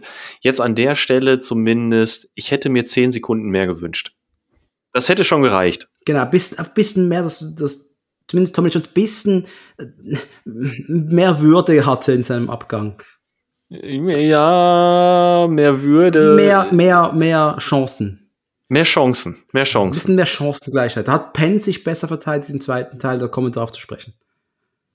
Mm, Ja, auch schon räudig, aber aber was soll ich was soll ich sagen? Ey, äh, Stranix hat getan, was er was was er tun musste und was er in der Lage war zu tun, aber es ändert nichts daran. Er kriegt am Ende Nehmen wir Markt for Death. Screwface hat's besser gemacht. Der hat wirklich Missigal gut bekämpft. Screwface ist bis zu diesem Film der Gegenspieler, der Seagal am meisten Paroli bieten Ja. konnte. Ja, absolut.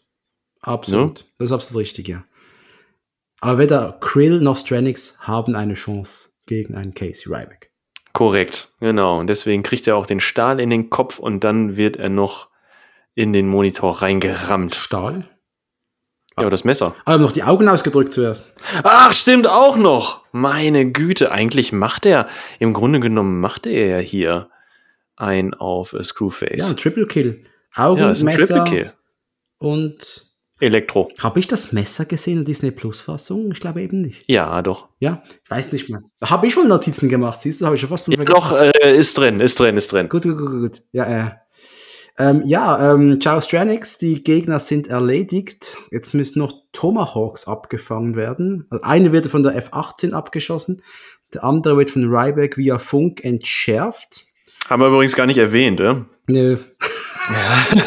Stranix hat zwei Tomahawks-Raketen auf Honolulu abgeschossen. Ja, eine konnten sie, konnte jemand im Militär abschießen, dass die auch was zu tun haben und äh, der andere hat Ryback, sogar das kann er, er hat per Funk, der muss nicht mal einen Funkexperten holen von der Crew, nein, das kann sogar Ryback selbst, der hat einen Code eingegeben und dann wurde das Teil entschärft und alle sind glücklich, die Evox tanzen und Ryback küsst Miss Julie. Bäh. Was richtig fehlplatziert ist in dem Film, ne? Ey, weder hat die sich an den rangeschmissen im Film, noch kam da irgendeine Schwingung zwischen den beiden auf. Das war in keinster Weise verdient, in keinster Weise. Was nur wieder die Unsinnigkeit von diesem Charakter unterstreicht. Was aber schön ist, dass man die Trauerfeier für Captain Adams noch sieht und da war Ryback in Uniform für seinen Captain, hat er die Uniform, nicht für eine Feier, nicht für den Präsidenten, nein, für seinen Captain, die Uniform mit den tausend Orden, die, und letzte Szene war Ryback salutiert und der Film ist finito. Credits laufen. Krass, Mann. Alarmstufe Rot. Ja, ist auch wieder, kann man ein bisschen was reininterpretieren in die letzte Szene, ne, äh, über die Konstellation Ryback, Captain und so. Respekt, nur Respekt. Mm, die wir haben es ja bis jetzt eigentlich in jedem Film geschafft, dass wir da noch über den Film hinaus was rausziehen könnten. An der Stelle wäre der Ansatzpunkt, wo man bei Alarmstufe Rot noch mal ein bisschen weiter drüber nachdenken könnte. Ja, ich habe schon einen, das Misstrauen. Aber ist schon wenig. Misstrauen in die Staatsdienste, das ist eine Thematik, die war in Nico da. In Hard to Kill kann man sagen, sie war in Ansätzen, was eine korrupte Polizei war. Die kommt jetzt wieder mit CIA und das kommt auch immer mal wieder zurück, dieses CIA-Thema. Und ich glaube, bei Steven Seagal im richtigen Leben scheint das ja auch ein Thema geworden zu sein. Mr. Verschwörungstheoretiker und dann ja auch irgendwann, äh, was der Staat hier alles verbockt und so weiter. Es ist ein Thema, das in seinen Filmen mehr und mehr vorkommen wird. Und wir diese einfachen Polizeistreifen einfach vermissen werden, ein bisschen. Du hast auch wenig persönlich, es ist keine persönliche Geschichte, das ist die, die Story ist groß skaliert. Das heißt, es geht hier um Hon Angriff auf Honolulu, Terroristen, nicht einfach ein, ein kleiner Gangster wie Richie, der in Brooklyn Amok läuft. Nee, es geht hier um was ganz groß, um Millionen von Tote, um, um, um ein Kriegsschiff. Es, es ist alles größer, weniger persönlich, weniger, gar nichts Katholisches drin. Keine Du, du nimmst mir, du nimmst mir gerade alle Oh, sorry, meine Notizen vorweg. Entschuldigung. Tatsächlich, ich habe mir genau das aufgeschrieben. Was siehst du? Ja, die Filme vorher, die vier Filme vorher, diese, diese kleinen, dreckigen Reißer, quasi, könnte man ja sagen.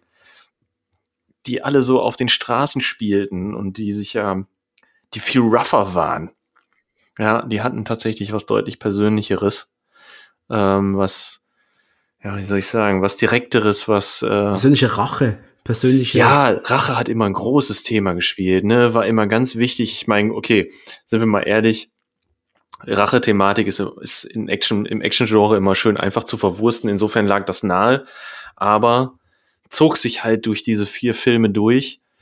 Aber wir sind jetzt hier mit Alarmstufe Rot an einem Punkt angelangt, wo ähm, Seagulls Charakter sich nicht mehr darum scheren, welcher Bösewicht seinen Lieblingspriester erschossen hat oder in die Luft gesprengt hat, sondern ähm, ab jetzt wird's, ja, ab jetzt ist es groß. Du schmeißt einfach diesen mega krass ausgebildeten Super Navy Seal in eine Situation, da geht es nicht um Nachdenken, doch gehandelt. Ja, es geht nicht mehr darum, ob irgendwelche Bösewichte Leute auf offener Straße abknallen und äh, es geht auch nicht mehr darum, dass ähm, der beste Freund 15 Jahre lang auf den Sohn aufgepasst hat oder wie viel, wie viel waren es? Also, nein, es geht darum, dass verdammte Atommarschflugkörper auf Honolulu abgeschossen werden und eigentlich die Welt gerettet werden muss. Und weil dieser Film ein Riesenteil war, weil man da richtig Kohle machen wollte und auch viel Geld investiert worden ist, wollte man nicht, dass Steven Seagal hier drüber redet, wie sein Onkel, wie hieß er noch gleich, der Onkel von Chino, Onkel Chino,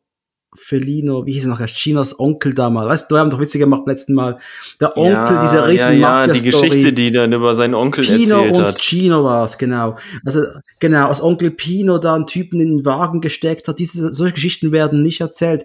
Sigal hat generell wenig Screentime und ich bin sicher, du weißt, wie viele Minuten es sind. Ja, ich habe es nachgelesen. Es sind 41 Minuten insgesamt bei Alarmstufe Rot, die Steven Seagal auf der Leinwand zu sehen ist. Das ist bei einer Laufzeit von knapp 98 waren es. und ja 98 nur, ne? 98 Minuten, ja. 99 auf meiner, äh, meinem VHS. Ja. Ja, warte, ich guck auch mal eben. Ähm, Das ist nicht viel. Heißt aber nicht, dass Seagal nicht viel im Film zu sehen ist. Du hast einfach, du hast, du hast viele Nebenfiguren, Colmini, du hast Tommy Lee Jones, du hast äh, äh, Gary Busey, die äh, Erika Leniak, die alle nehmen halt dem, der Hauptfigur ein bisschen Zeit weg. Ein bisschen, bisschen Teamfilm fast schon, worauf Seagal der, der Big Player ist, aber er hat nicht so viel Screentime. eigentlich kann man schon fast sagen, wenn man es mal wirklich so betrachtet, ähm, tauchen Tommy Lee Jones und Gary Busey länger im Film auf als Seagal. Wenn ich mich nicht irre. Warte mal. 98 Minuten, ja. Ja, nee, du musst es runtergebrochen sehen. Du hast noch er Erklärung, du hast noch, Abspann 95. ja, aber du hast noch Pentagon-Szenen nicht vergessen. Und du hast noch die Pentagon-Szenen. Ja, gut, aber na gut, 50-50. 50-50. Und äh, da muss man sich schon mal die Frage gefallen lassen, war Seagal hier eigentlich der, der eigentliche, oder ist Seagal im Nachhinein der eigentliche Hauptdarsteller dieses Films? Natürlich bestreitet er die ganzen Action-Szenen.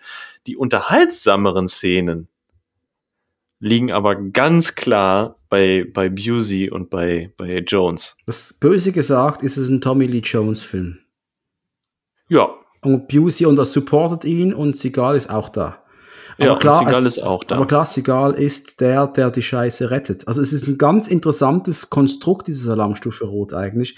Ein bisschen untypischer Hollywood-Film eigentlich, eben weil die Figur nicht am meisten Screentime hat, weil er nicht die besten Lines hat, weil er sogar auch keinen Humor versprüht, während du dich mit den Bösewichten fast schon kaputt lachst.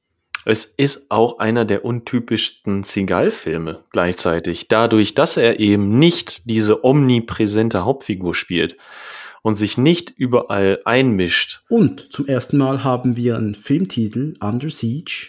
Ey, wir haben nur zwei, Worte. Buchstaben, äh, zwei Buchstaben, wir haben nur zwei Wörter. Zwei Buchstaben Es. Ja. ja, wir haben nur zwei, also mal zwei, also auch ein Abkehr von dem üblichen on, äh, on, äh, was laber ich hier? Hard to kill, marked for death, above the law, out for justice. Under Richtig. Siege. Es ist Andere ein, Siege. ich habe noch was Spannendes gefunden. Und zwar habe ich einen Body Count äh, Zähler gesucht. Oh, hast du da was zu gefunden? Sigal hat äh, laut der Seite allouterbubblegum.com habe ich gefunden, dass Sigal in diesem Film 30 Leute killt.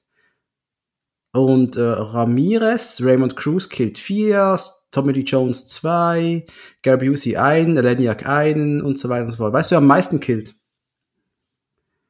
Hilfskanonier zweiter Klasse, Galloway, killt, Weil er das U-Boot trifft. das U-Boot trifft. Sehr gut. Ja, das so viel zu Alarmstufe Rot. Haben wir da gerade noch was? Haben wir, was haben wir noch? Ich glaube, man kann schon gut festhalten, dass Alarmstufe Rot 1 ist, ist, das ist der Actionfilm, den du auch Nicht-Seagal-Fans vorbehaltlos empfehlen Das kannst. ist der Einstieg, Einstiegsdroge. ja, das ist auch in gewisser Weise die Einstiegsdroge, das stimmt. Wenn, wenn, wenn sie den nicht mögen, dann kannst du den gleich vergessen. Wenn sie den aber mögen, dann kannst du ihm mal Markt for Death oder Deadly Revenge geben. Und ich weiß noch, ich habe damals, mein erster war ja Alarmstufe Rot 2 aus der, aus der Bibliothek ausgeliehen, damals auf Geheiß meines Kollegen Patrick. Ähm, dann habe ich gewusst, ich muss die Dinger haben, habe Teil 2 und 1 und Nico im Dreierpaket gleichzeitig gekauft, sprich alle drei zusammen. Da ging mein Taschengeld hin. Und ähm, ich, das, Gut investiert. das war für mich so die Trilo, diese, diese drei, die drei, meine drei ersten. Und äh, ich, ja, ich, der, dieser Film ist in meiner DNA drin. Meiner Film-DNA ist Alarmstufe Rot tief, tief verwurzelt. Ja, es ist auch gleichzeitig der Film, dadurch, dass er wahrscheinlich so groß und erfolgreich war, es ist der Film, den die meisten Leute dann kennen, ne, von Seagal. Da können die meisten Leute noch irgendwas mit anfangen. Viele wissen, Alarmstufe Rot, ja, das ist das mit dem Schiff. Genau. Ja, Mit der Torte. und der Torte. ich würde schon sagen, das Schiff ist präsenter. Und es ist übrigens auch der einzige Steven Seagal-Film, der für Oscars nominiert war. Und zwar für bester Sound und bester Soundeffekt Editing. Mhm, Hat aber nicht okay. gewonnen, soviel ich weiß.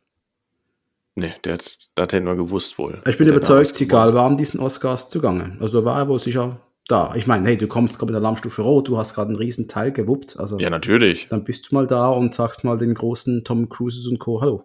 Würde Ja klar, davon gehe ich ganz fest aus. Ja, wir können an der Stelle sagen, nochmal sagen, mit, mit, mit Sounddesign, ey, Leute, hört euch bitte mal den Soundtrack davon an. Der ist nämlich wirklich geil. Der ist so, so reduziert und trotzdem so prägnant. Den, der, den mag ich richtig, richtig gerne. Ja, ansonsten haben wir ja schon gesagt, also äh, Alarmstufe Rot hat, glaube ich, das die besten Bösewichte, die wir jetzt auch in Zukunft noch sehen werden. Das ist schon echt top-notch Ja, das kann man so sagen, ja. was da geliefert wird an Evilness. Nicht, dass keine großen Namen mehr kommen. Da müssten wir schon, das können wir so nicht sagen. Aber was die beiden da abgeliefert haben, war ein ganz, ganz großes Konzert. Also das war schon top. Ähm, der Film wird fortgesetzt übrigens. In 1995 kam eine Fortsetzung, über die werden wir sprechen. Ja, da freue ich mich schon drauf. Das ist ja meine Einstiegsdroge gewesen. Alarmstufe Rot 2 habe ich ja schon erwähnt, war der erste Seagal, den ich geguckt habe. Den habe ich jetzt auch schon seit Ewigkeiten nicht mehr gesehen. Deswegen freue ich mich dahin, wieder Ich zurückzukehren. habe ihn erst gerade wieder gesehen und ich freue mich jetzt schon. Äh, und dann gibt's noch andere, das sind schon fast schon keine News mehr, aber Ende letztes, Ende 2021 hat der US-Streaming-Dienst die- die- Streaming-Dienst HBO Max bekannt gegeben, dass es ein Remake geben wird.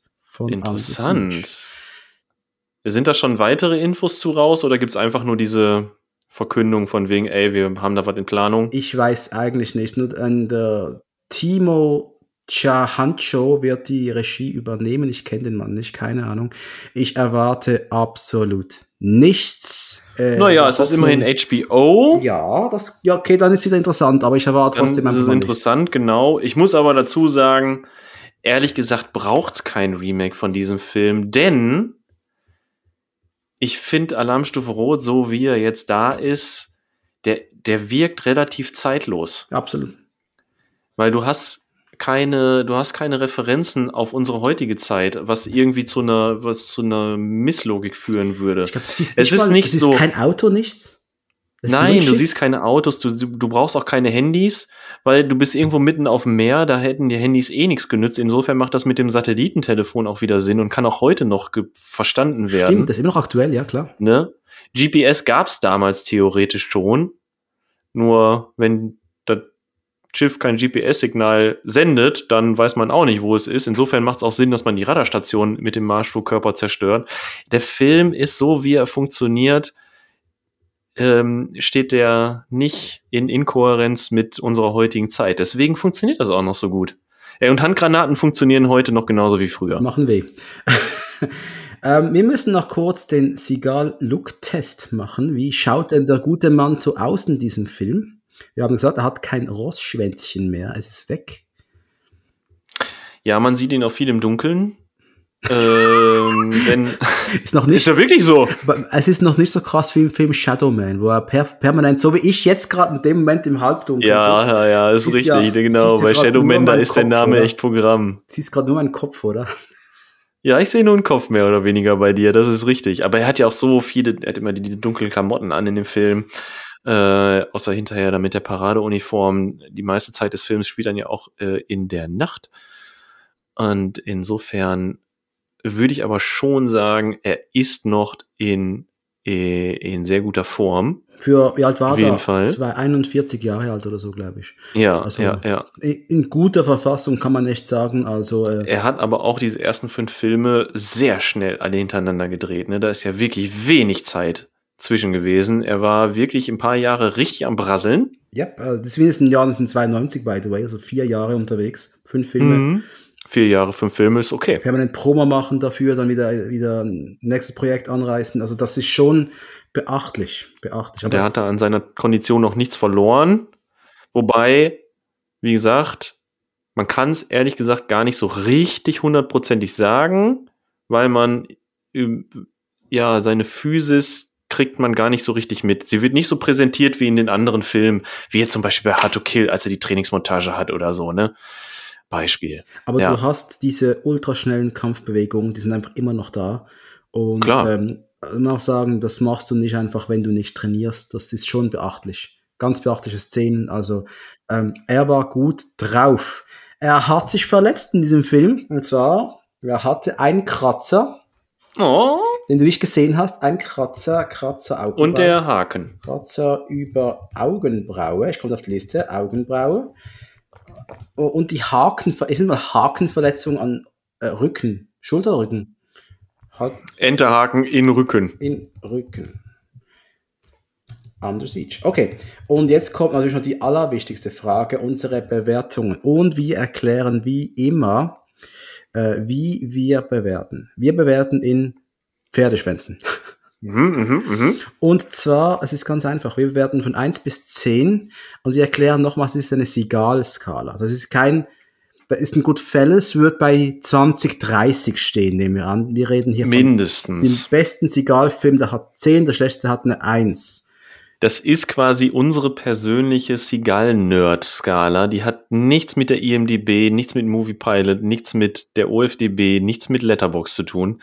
Egal, welche Bewertungsskalas ihr im Internet so findet, damit hat unsere Pferdeschwanz-Skala nichts zu tun. Ja, und Jan, ich gebe dir den Vortritt. Bewerte diesen Film, gib mir dein Fazit. Mein Fazit. Alarmstufe Rot. Funktioniert. Wahnsinnig gut. Auch heute noch. Äh, er hat ein paar Schwächen, die liegen aber hauptsächlich in der weiblichen Begleitperson, meiner Meinung nach, weil die diesen Film weder aufwertet noch, ähm, noch irgendwie von Bedeutung in diesem Film ist. So wirklich. Das ist ein bisschen schade. Äh, was ich mh, hm, was ich aber sagen kann, ist, dass alles andere wahnsinnig viel Spaß macht. Angefangen mit den Bösewichtern, die die ich deutlicher sympathischer finde als, äh, als Seagal in dem Film. Beziehungsweise, nein, was heißt sympathischer? Aber sie scheinen einfach viel, viel mehr Spaß gehabt zu haben dabei. Und äh, eine wahnsinnig gute Zeit gehabt zu haben. Es macht echt Spaß, den zuzugucken. Und naja, gut, Seagal macht halt das, was Seagal macht. Vielleicht könnte man dem Film auch unterstellen, dass Seagal vielleicht ein wenig austauschbar in dem Film wirkt hatten wir bisher nicht drüber gesprochen. Ich lasse das jetzt einfach mal so im Raum stehen. Da können sich dann die Zuschauer ein eigenes Bild drüber machen, vielleicht, oder unsere Zuhörer. Aber mein Fazit. Ich gebe dem Film. Warte mal, was habe ich.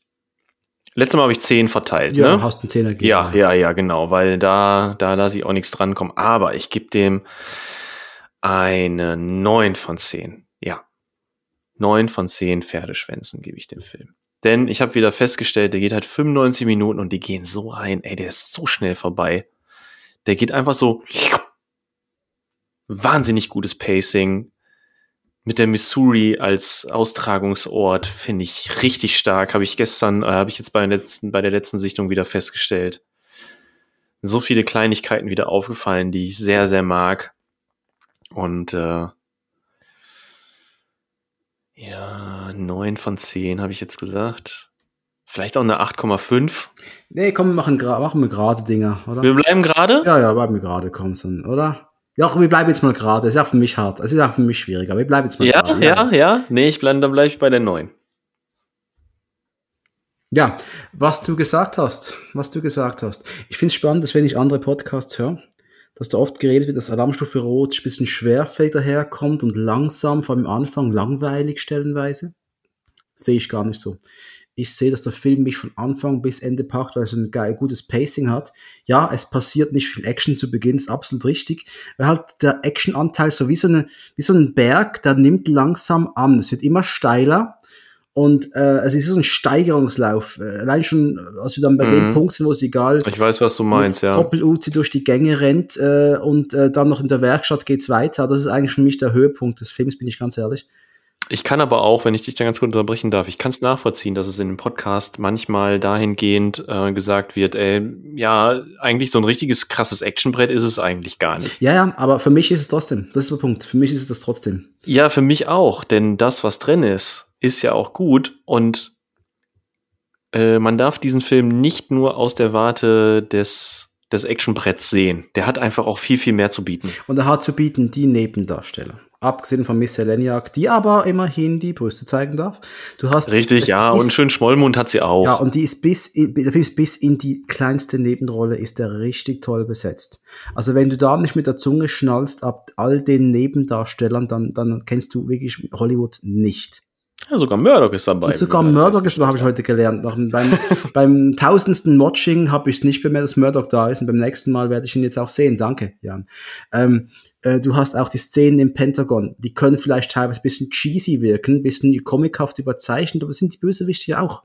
Also, äh, ich. Was, aber genau deswegen machen sie doch so viel Spaß. Genau deswegen, genau, das, das ist ein absolutes Spaßbrett. Und äh, ich kann nur sagen, ich mag Alarmstufe Rot sehr. Ich liebe diesen Film fast. Und entsprechend wird meine Bewertung bei einer 9 stehen. Sehr ganz, schön. Ich bin, ganz ehrlich, ich bin wirklich kurz versucht gewesen, dem eine 10 zu geben. Aber es ist, es ist wirklich schwierig. Es, diese Filme ja, so Und ich war kurz versucht gewesen, wegen der dann doch ja bestehenden, weil die Action-Szenen halt kleiner ausfallen in dem Film. Und die ja doch im Endeffekt sehr übersichtlich sind war ich gerade kurz versucht, dem vielleicht doch eine 8 zu geben. Aber nein, nein, das ist dann doch, ich habe mich wieder einfach viel zu gut amüsiert. Und äh, deswegen, ja, ich glaube, wir sind da beide mit einer neuen in, in unserer persönlichen Skala sehr gut. Und ich bin ja sehr gut aufgehoben bei ja, dem Film. Du hast ja äh, Dead Revenge eine 10 gegeben, ich habe Marked for Death eine 10 gegeben.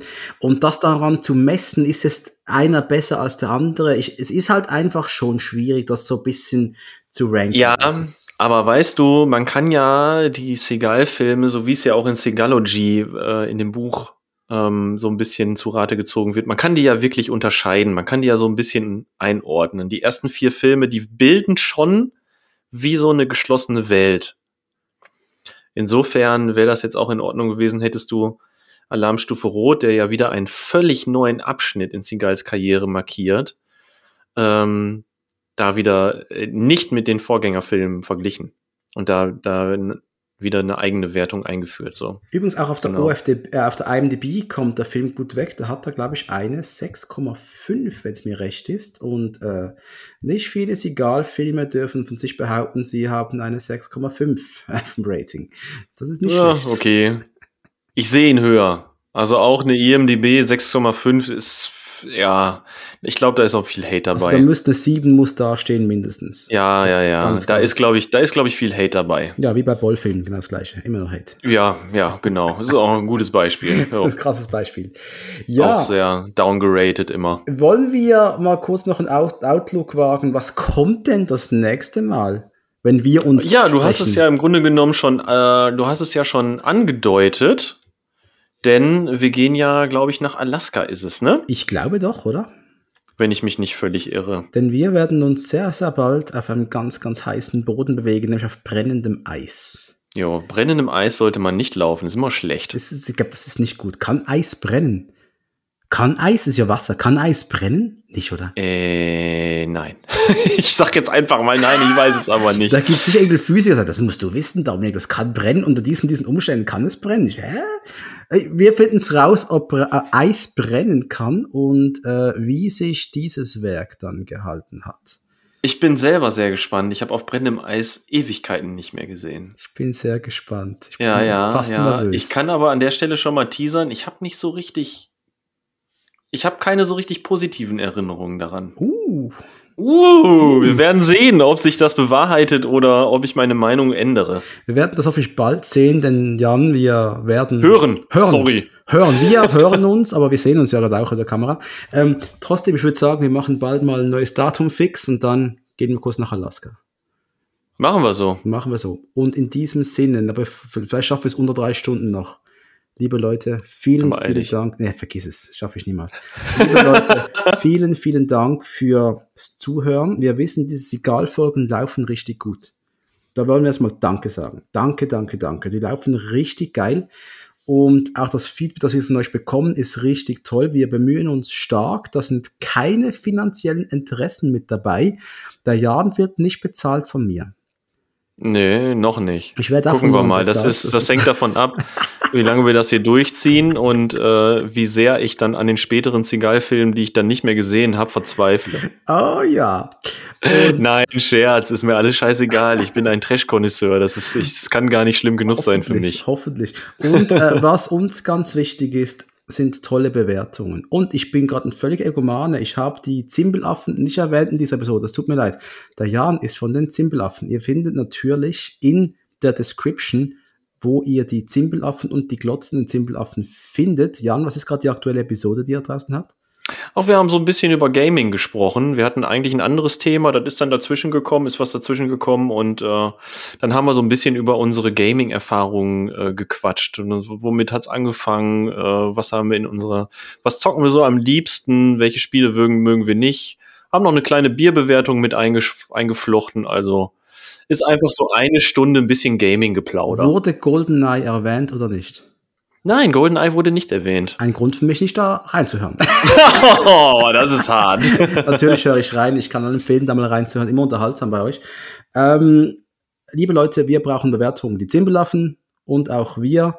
Wir brauchen Sterne. Fünf Sterne Haut die Spotify. Sterne raus, als gäb's keinen Morgen mehr auf, auf Spotify und auf Apple. Ganz, ganz egal. Die Sterne braucht man wirklich. Je mehr Sterne man hat, desto sichtbarer wird man, desto mehr Leute hören zu. Und wenn unser weniger Lohn, den wir besitzen, den wir bekommen, dass die, Zuhörer, die Zuhörerzahlen sind, dann ist jeder Stern, jede Bewertung Gold wichtig. Irgend, irgendeiner hat mir erst gerade zwei Sterne auf äh, Apple Podcast gegeben. Das hat mich brutal geschmerzt. Lieber, Das ist aber bitter. Lieber Mensch, wer immer das war, wenn es wegen Akzent ist, ich kann nichts dafür. Wenn es wegen meinen Einstellungen zu Sigal ist, äh, dann, ich kann auch nichts dafür, aber bitte schreib's mir immerhin, damit ich weiß, warum. Und die anderen, wenn ihr diese zwei Sterne wieder gut machen wollt, äh, dann, ich bin dankbar und Jan auch. Auf jeden Fall. Also bitte äh, zwei Sterne für Actionkult, Leute. Was ist los mit Ich euch? verstehe es auch nicht. Und Es wir ist können nur an der einer, Stelle auch- nur einer. Ja, aber trotzdem, ey. Man kann an der Stelle auch nochmal sagen, wir bewerten die Seagal-Filme, nicht den Mann. Wir sind uns alle einig, dass Seagal ein, ein, ein, einen unfassbaren, heftigen Schatten hat. Der Mann ist nicht mehr ganz richtig im Kopf. Das wissen wir. Wir sind nicht dumm. Ja, wir sehen nur den Film vor uns. Wir reden über den Genau. Film und nicht über politische Ansichten, nicht über seine merkwürdigen Geschichten äh, mit Sachen Me Too. Das wissen wir alles und wir Das feiern wissen das wir alles, nicht. Wir, ha- wir genau. verurteilen das Schärfste, aber die Filme sind aus unserer Jugend deswegen besprechen wir die Dinger immer noch. Ganz genau. Und man kann nicht wegargumentieren, dass jetzt an einem heutigen Beispiel Alarmstufe Rot ist nun mal ein guter Film. Ja. Punkt. Und wir wollen den einfach noch ein bisschen zelebrieren, solange wir leben. Weil es einfach so Ja, ist. genau. Und deswegen halt die Sterne verteilen, denn jetzt stellt euch mal vor, äh, ihr verteilt alle entsprechend fünf Sterne bei Spotify beispielsweise. Und wie viel Downloads hatte zum Beispiel hier Hard to Kill? Was hast du gesagt? Knappe 300, ne? Kostet 100, ja. Oder zum Töten freigegeben warst. 300 plus Ne? jetzt sogar. Plus. 300 plus. Stellt euch mal vor, 300 plus Bewertungen kriegt Action Kult. Und dann stellt euch mal vor, dass noch mehr Leute diese Seagull Reviews hören. Wie motiviert wir in unsere nächsten Besprechungen reingehen werden. Ja, Das ist mit keinem Geld der Welt aufzuwiegen. absolut richtig. Absolut richtig. Deswegen, Leute, So sieht's aus. bitte zuhören, bitte bewerten, bitte uns folgen, uns auch schreiben, Feedback. Action, Sehr gerne. Feedback ist immer willkommen. actionkult at gmail.com für die Oldschooler unter euch, auch via Instagram, Twitter oder Facebook. Einfach melden. Ich freue mich. Und mit diesen Worten entlassen wir euch von der USS Missouri. Ihr dürft wegtreten. Bis bald wieder. Ei, ei, Captain. Macht's gut. Haus rein. Tschüss. Ciao von now.